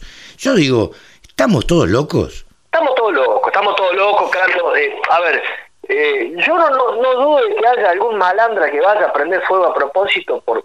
Siempre, Disculpame el término, pero, por si- tarado, pero por siempre, tarado. siempre pasa, siempre pasa, Sí, siempre hay pero después, ahora Carlos, que te digan eh, que eh, los productores prendieron fuego porque quieren sembrar soja, yo los invito a todos tus oyentes que vengan hasta Alpa Corral, los llevo, si pueden sembrar un grano de soja ahí donde se prendió fuego, díganme. Claro. ¿Saben dónde terminan pagando el fuego? Pues Como para que me entiendan la contextura y el panorama del suelo. Cuando empieza, cuando hay más terreno pedregoso, Claro. cuando hay mucha piedra, se paga. Y son las sierras puntualmente, no podés sembrar nada. Nada, nada, absolutamente nada. Cuando la gente habla, ¿viste? De- desde la ignorancia y el odio, eh, a mí me molesta demasiado. Ahora, eh, lo que decís vos, Carlos, los políticos no están a la altura de las circunstancias. De ninguna manera. de Riesgo y Ambiente de la provincia de Córdoba, Claudio Vinieta, yo lo, lo quise entrevistar muchas veces, no pude, no no no no, no tuve acceso, Claro. eh, pero le dieron todos los fundamentos técnicos para que los aeroaplicadores apagaran los incendios. ¿Qué dijo Viñeta? Que no estaban capacitados. Después salió uno de los pilotos que tiene ahí el gobierno en el plan de manejo de fuego a decir que los aeroaplicadores se podían matar por una corriente creciente. Entonces, los aeroaplicadores, yo te voy a decir lo que me dijo uno de manera privada, me dice, ¿qué dije? ¿Qué te crees que vamos y sacamos el carnet conductor como para ir a manejar un auto? Dice, Claro, claro. Un piloto de avión tiene miles de requerimientos este, y miles de prácticas y, y demás eh, y están totalmente capacitados. De hecho, Olvídate, Carlos, yo, y yo te pregunto a vos, Carlito, que manejas.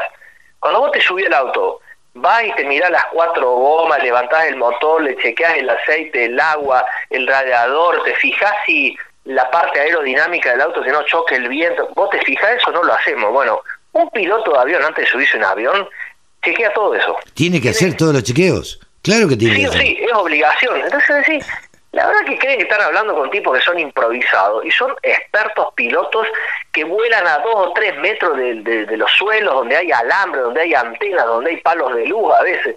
Son tipos totalmente preparados. Pero bueno, esto es lo que yo te decía, Carlos, que lo público y lo privado no se ponen de acuerdo y uno que, que presiente que algo raro detrás de esto hay. Y yo cuando digo algo raro creo que hay algo que no nos estamos enterando en cuanto a la parte de presupuesto. Me parece, Carlos, es una opinión personal. A ver, eh, eh, te, te- te pido que me amplíes esta, esta opinión personal tuya. Hablaste de presupuesto y ah, eh, ¿por qué crees que, que, que, a ver, que no se invierte, un presupuesto que no se invierte o, o que alguien está lucrando con el incendio de las sierras? No, yo creo, creo lo siguiente. Hay un plan que es el plan de manejo de fuego. En su Sí. momento se pagaba con la factura de PEC, que es la Sí. empresa provincial de energía de Córdoba. Se pagaba un canon, todos los ciudadanos pagábamos un canon para el plan de manejo de fuego. Eh, ese plan de manejo de fuego ahora lo tiene directamente la tesorería del, del gobierno, sale directamente de las arcas del gobierno, no, lo paga más el ciudadano en la boleta de luz. Eh, dentro de ese plan de manejo de fuego se contempla estos aviones hidrantes y helicóptero y avión vigía, un avión vigía que tiene el gobierno con sus pilotos, ¿sí? Pero son cuatro para toda la provincia. Claro. Ahora, ¿qué pasa? O no hay presupuesto para, porque ¿qué quieren los aeroaplicadores, Carlos? Los aeroaplicadores no quieren entrar dentro del plan de manejo de fuego. ¿qué dice la Cámara de Aeroaplicadores Cordobesa? Te dice, eh, hace cuenta de Schiaretti, Schiaretti, mire, nosotros cuando salgamos, usted pague no las horas de vuelo, como corresponde, como si va a fumigar un campo, Claro, Carlos. claro. Bueno, le dicen que no porque no están aptos técnicamente por una etapa, porque no tienen el curso. Eh, en algún momento los pilotos dijeron, che, si hay que hacer algún curso que ustedes quieran, nosotros lo hacemos y todos los años hacemos curso de capacitación. Claro. Bueno, hay algo que yo creo que está en el presupuesto, o no hay presupuesto, o no se quiere desviar el presupuesto para los aeroaplicadores para cuando salgan. La verdad que bueno, algo raro, Carlos. Yo digo, para mí es una cuestión económica ya, porque si el aeroaplicador, eh, yo saqué como cuatro o cinco notas técnicas que me expliquen de qué se trata. Porque uno va a la fuente para que te expliquen. Y, y en este sentido uno no quiere ni contradecir a un funcionario público, ni, ni siquiera entrar en polémica. Lo que queremos los ciudadanos, y acá hablo como ciudadano y no como periodista, yo no quiero que se me prendan fuego la sierra, Carlos, porque Pero es claro. patrimonio nuestro. Totalmente. Eso. Es algo característico de Córdoba, donde además yo en algún momento he dicho, parece mentira que se estén quemando la sierra y me han contestado, eh, por algo la estarán quemando, ¿no? Algún interés Ah. tendrán. No sé, es como decís vos, no se puede sembrar nada, ni creo que los Nada. hasta a, a veces ni los cactus crecen, ¿viste? Entonces, parece mentira. Claro, porque si vas a sembrar, que, no sé, podés sembrar algún cactus, te pueden hacer ahí, te puede, una cosa de loco. Parece mentira. Entonces, que alguien piense que esto se está haciendo a propósito, este, me parece una locura y me parece de una desidia total, este, de parte del gobierno provincial y nacional también. No, pero vos, el provincial, no, no, no, no, ninguno, de- de- desde el provincial de Córdoba no dijeron de, de a- que lo hacen con fines, eh, porque había un rumor que lo habían, un rumor de un privado que dijo que lo hacían con fines, eh, quemaban para hacer emprendimiento inmobiliario, otro dijo que querían sembrar soja, pero eso salió más de redes sociales que otra cosa. El gobierno, lo único que por ahí se le, discutimos, eh, yo, yo lo- no que le discuto, sino que quiero que me digan por qué no dejan los aeroaplicadores. Claro. Yo, es una, una cuestión de por qué no se dejan los aeroaplicadores. Eh, y después decirle a la gente que si quieren hacer un emprendimiento inmobiliario en lugares, si, si la gente cree que lo queman para hacer emprendimiento inmobiliario, como se dijo, Sí. yo, yo- hay, lugares que si no llegas en un helicóptero no llegas. No, claro, totalmente, totalmente. No llega, ¿eh? no hay manera porque no hay camino. Eh, de hecho, eh, uno ha visto, uno que se ha interesado un poco del tema, uno ha visto cómo hablaban a veces o escuchado conversaciones de los bomberos por esta picada, por una picada, y cosa que si uno no llega por esa picada, no llega de ninguna manera. No, no, y de hecho, Carlos, hay una figura muy importante que no se dio a conocer o por ahí pasó como un trascendido, las brigadas forestales. Sí.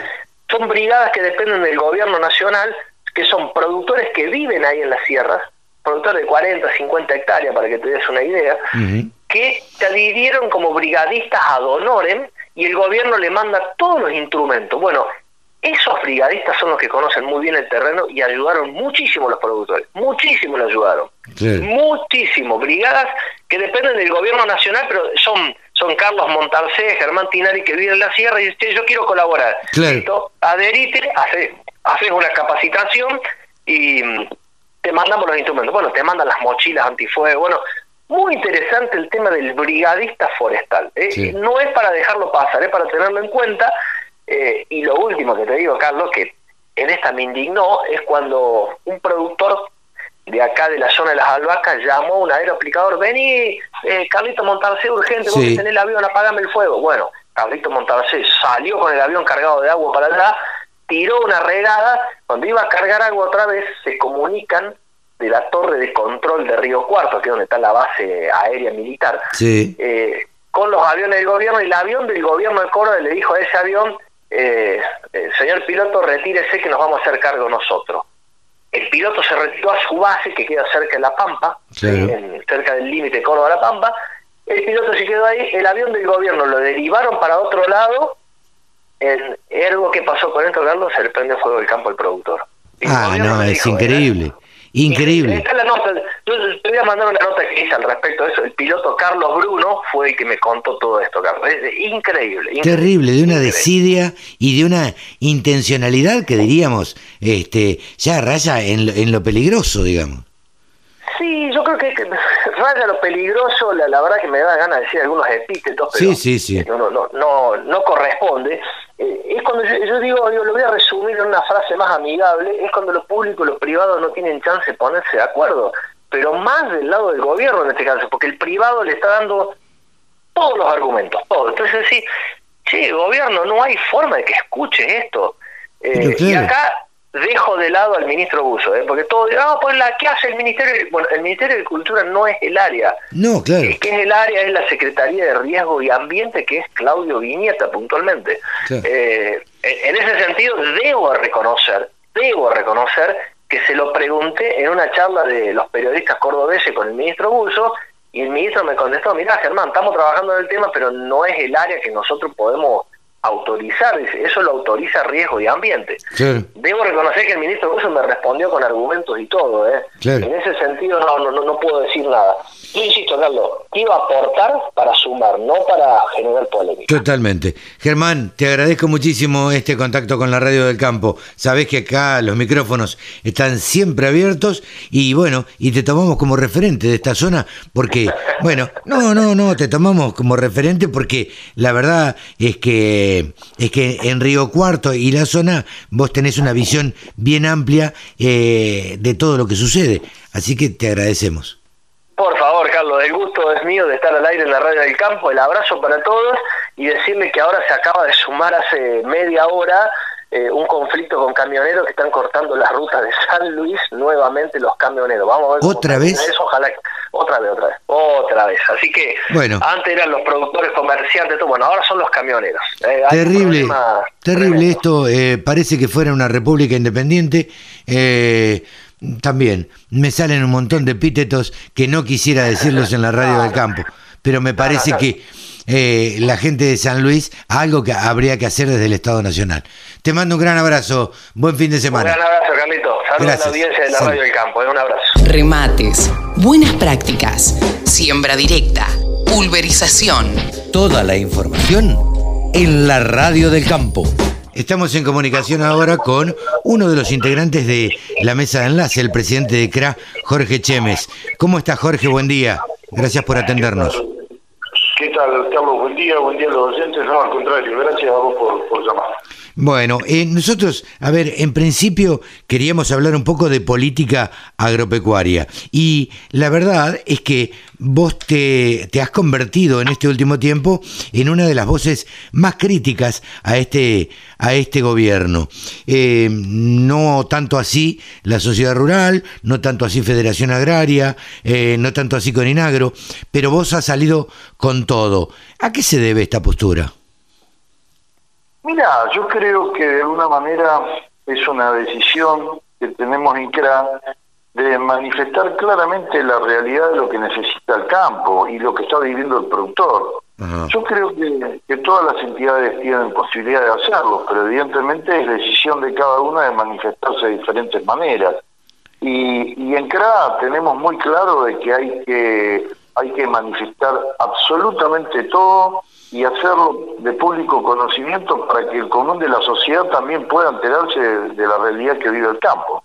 Yo tengo la idea, eh, y, y tal vez en, en la cabeza de la gente, en el imaginario, exista eh, que la sociedad rural nuclea a un determinado pro- eh, clase de productor agropecuario. Con Inagro otro, Federación Agraria otro distinto, y CRA vendría a ser como la clase media. ¿Esta, esta percepción te parece que es correcta? Sí, se puede, se puede tomar de esa manera. Yo te diría de que eh, de cualquier manera la problemática en el campo hoy eh, le está llegando a todos los productores en su generalidad. Eh, yo te diría de que se, se puede hacer un- una apreciación como la que vos acabas de decir, pero más te diría que es una decisión de cada entidad de qué, de qué manera comunicar.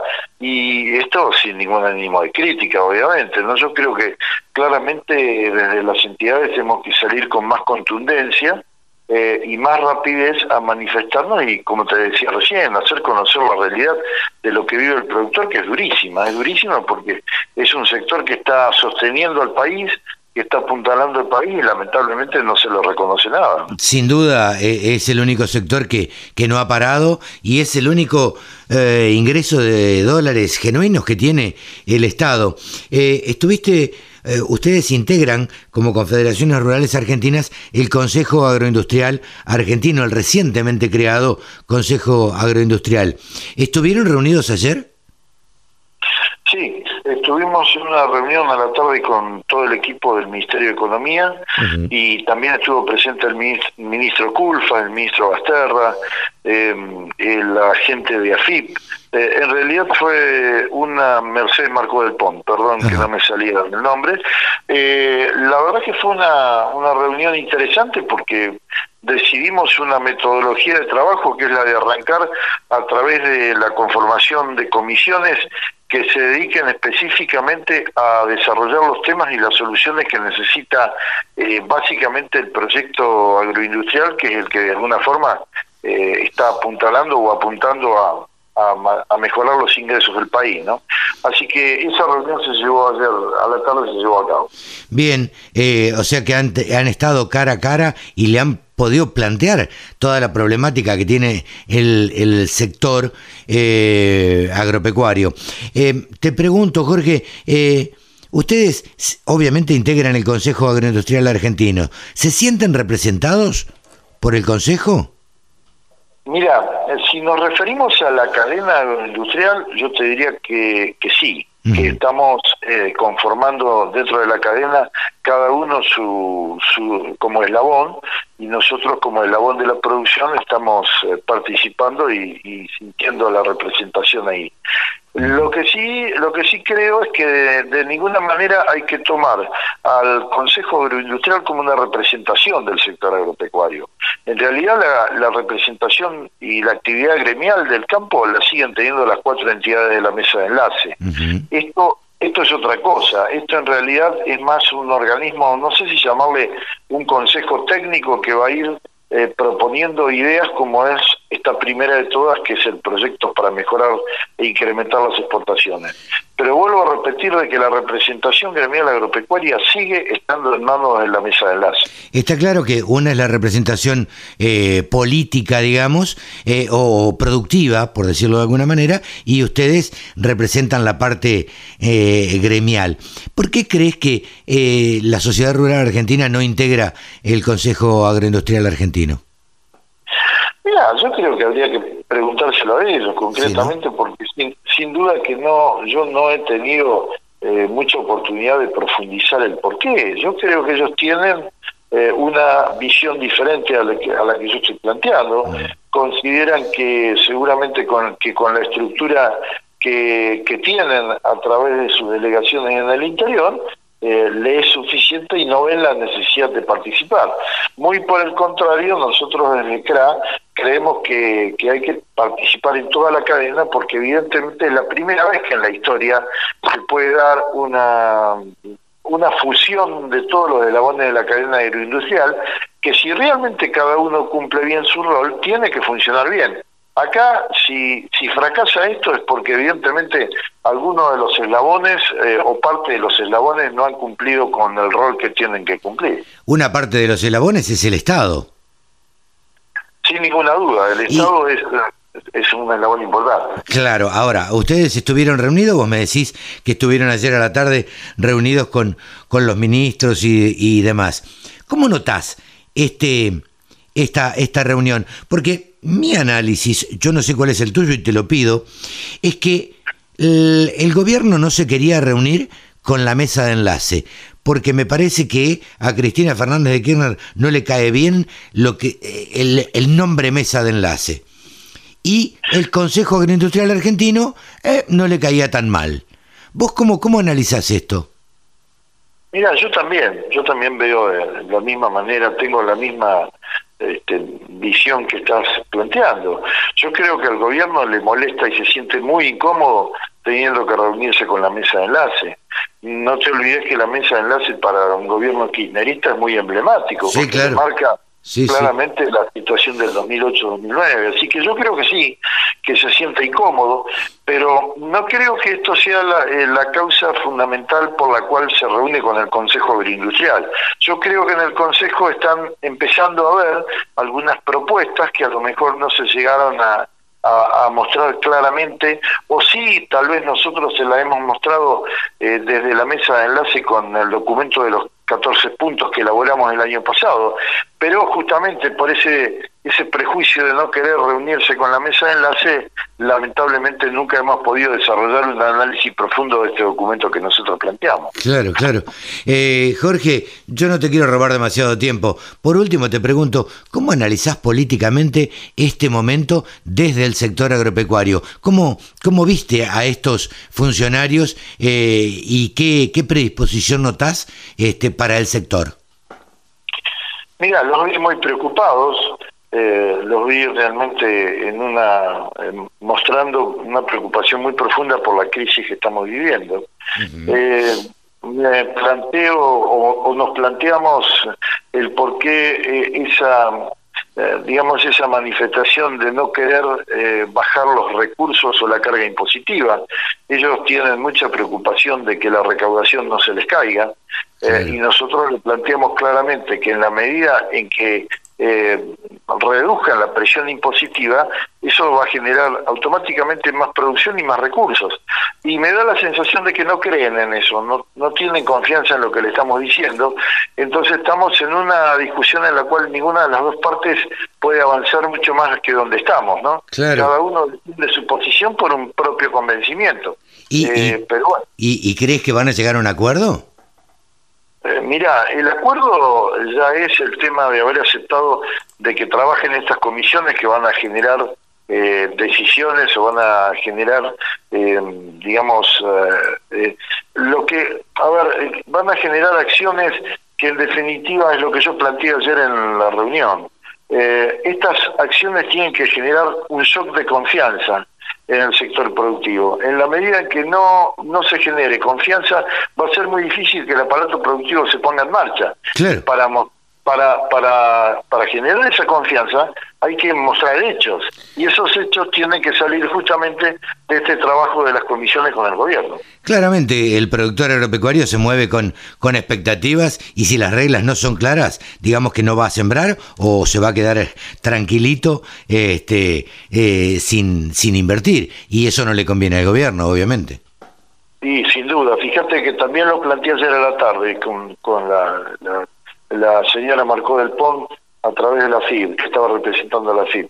Le planteé claramente que uno eh, no puede ir a convencer al productor de que produzca más o siembre más cuando en realidad no le estamos dando la seguridad de que no lo vamos a castigar con más impuestos. Claro, Es, muy claro esto, es elemental. Entonces por eso es que hay que mostrar estas señales que yo digo, que sean muy claras para que el productor confíe y se largue a invertir. Jorge, muchísimas gracias por este contacto con la Radio del Campo. Al contrario, muchas gracias a vos, Carlos. Un abrazo para todos. Un abrazo grande. Jorge Chemes, el presidente de CRA. Escucha la radio del campo en tu celular. Bájate la aplicación. Es re fácil. Bueno, ustedes saben que el 15 fue el Día de la Mujer Rural. Este programa es del día 17. Así que estamos en comunicación. No queríamos dejar de, bueno, de alguna manera homenajear a la mujer rural. Eh, hablando con eh, Fabiana Mena. Hola Fabiana, ¿cómo estás? Hola Carlos, muy bien. ¿Cómo estás? Bueno, gracias por atendernos y gracias de alguna manera eh, por integrar eh, mujeres rurales argentinas, bueno, representando a, a todas las mujeres que han ayudado a hacer grande este país, ¿no? Sí. Bueno, el, día de, nosotros decimos el Día de las Mujeres Rurales, porque justamente queremos poner el foco en el, en el colectivo de mujeres que, que desde sus distintos ¿no? lugares y profesión, actividades económicas, etcétera, contribuyen al desarrollo de la, del país y que muchas veces eh, están invisibilizadas. Eh, vos integrás la Fundación eh, Gran Chaco, ¿no es cierto? PRODAP Gran Chaco, ¿no? Sí, Fundación Gran Chaco. Bien. Contame qué representan ustedes o, o, en qué lugar están ubicadas y demás. Sí.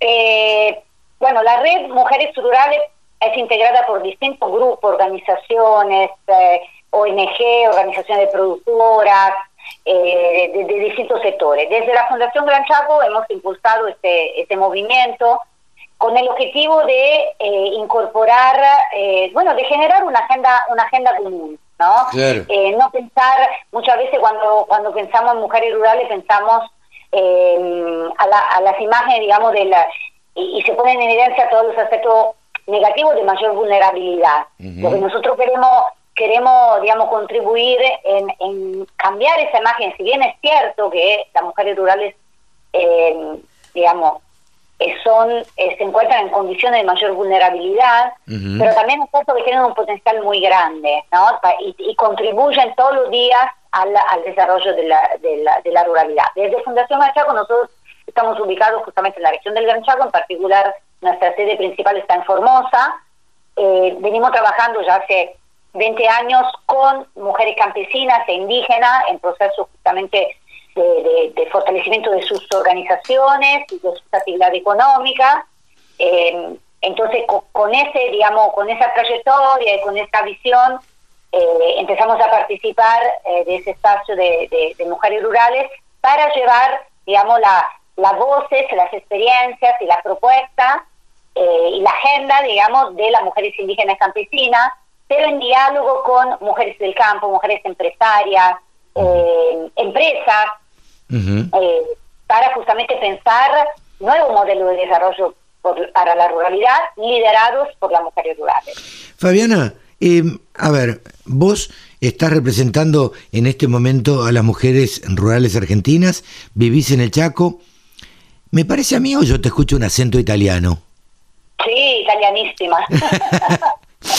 ¿Cómo, cómo, cómo llega una mujer italiana eh, a, este lugar y, se dedica eh, precisamente a esto? Porque yo ya te he escuchado hablar eh, en alguna otra oportunidad, pero me gustaría que se lo cuentes a la audiencia.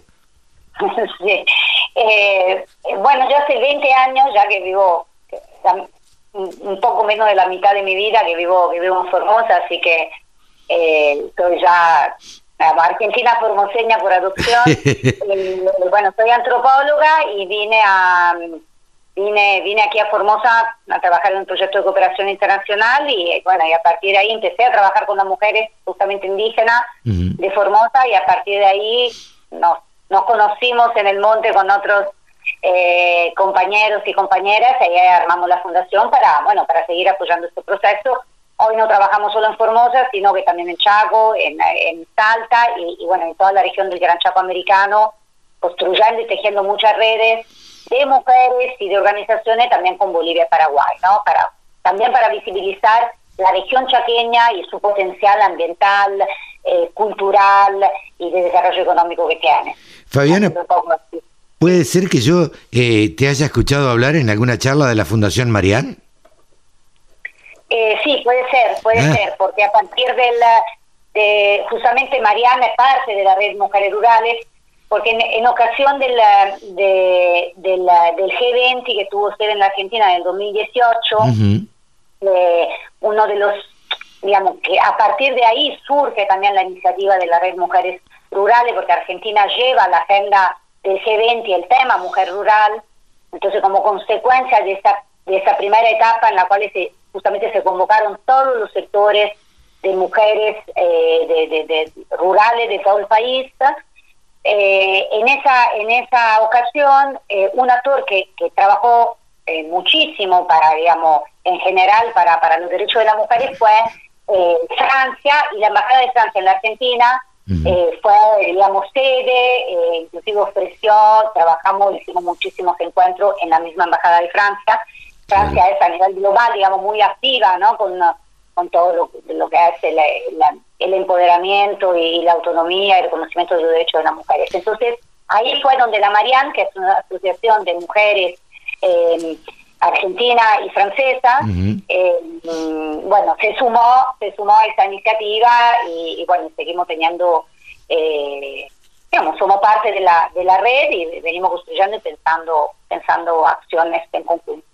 Eh, Fabiana, yo desde la radio del campo, nosotros nos ponemos siempre a disposición de las mujeres rurales argentinas, mm, fundamentalmente porque hemos charlado desde Pato Gorza, Pilo Giraudo, bueno, a todos, a todas le hemos dicho lo mismo, que tienen un micrófono y un espacio para lo que dispongan dentro de la radio del campo. Para nosotros es muy importante eh, el rol que juega la mujer dentro del campo y, no solo la mujer que acompaña al productor agropecuario, sino aquella mujer que se sacrifica, que trabaja, que agacha el lomo, que hace artesanías, en fin, que hace otro tipo de tareas que a veces eh, no tenemos en cuenta y que, y que desconocemos. Así que mm, a disposición para lo que necesiten.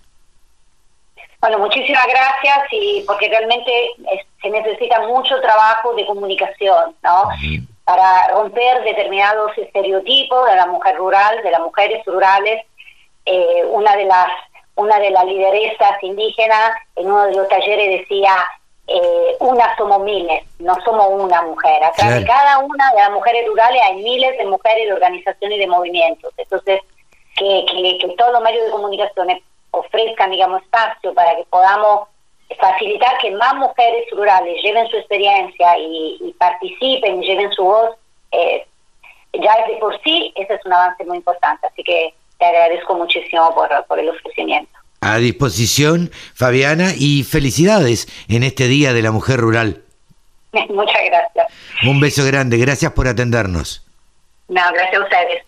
Saludos. Fabiana Vena, integrante de Mujeres Rurales Argentina. No quiero hablar demasiado porque fue un programón.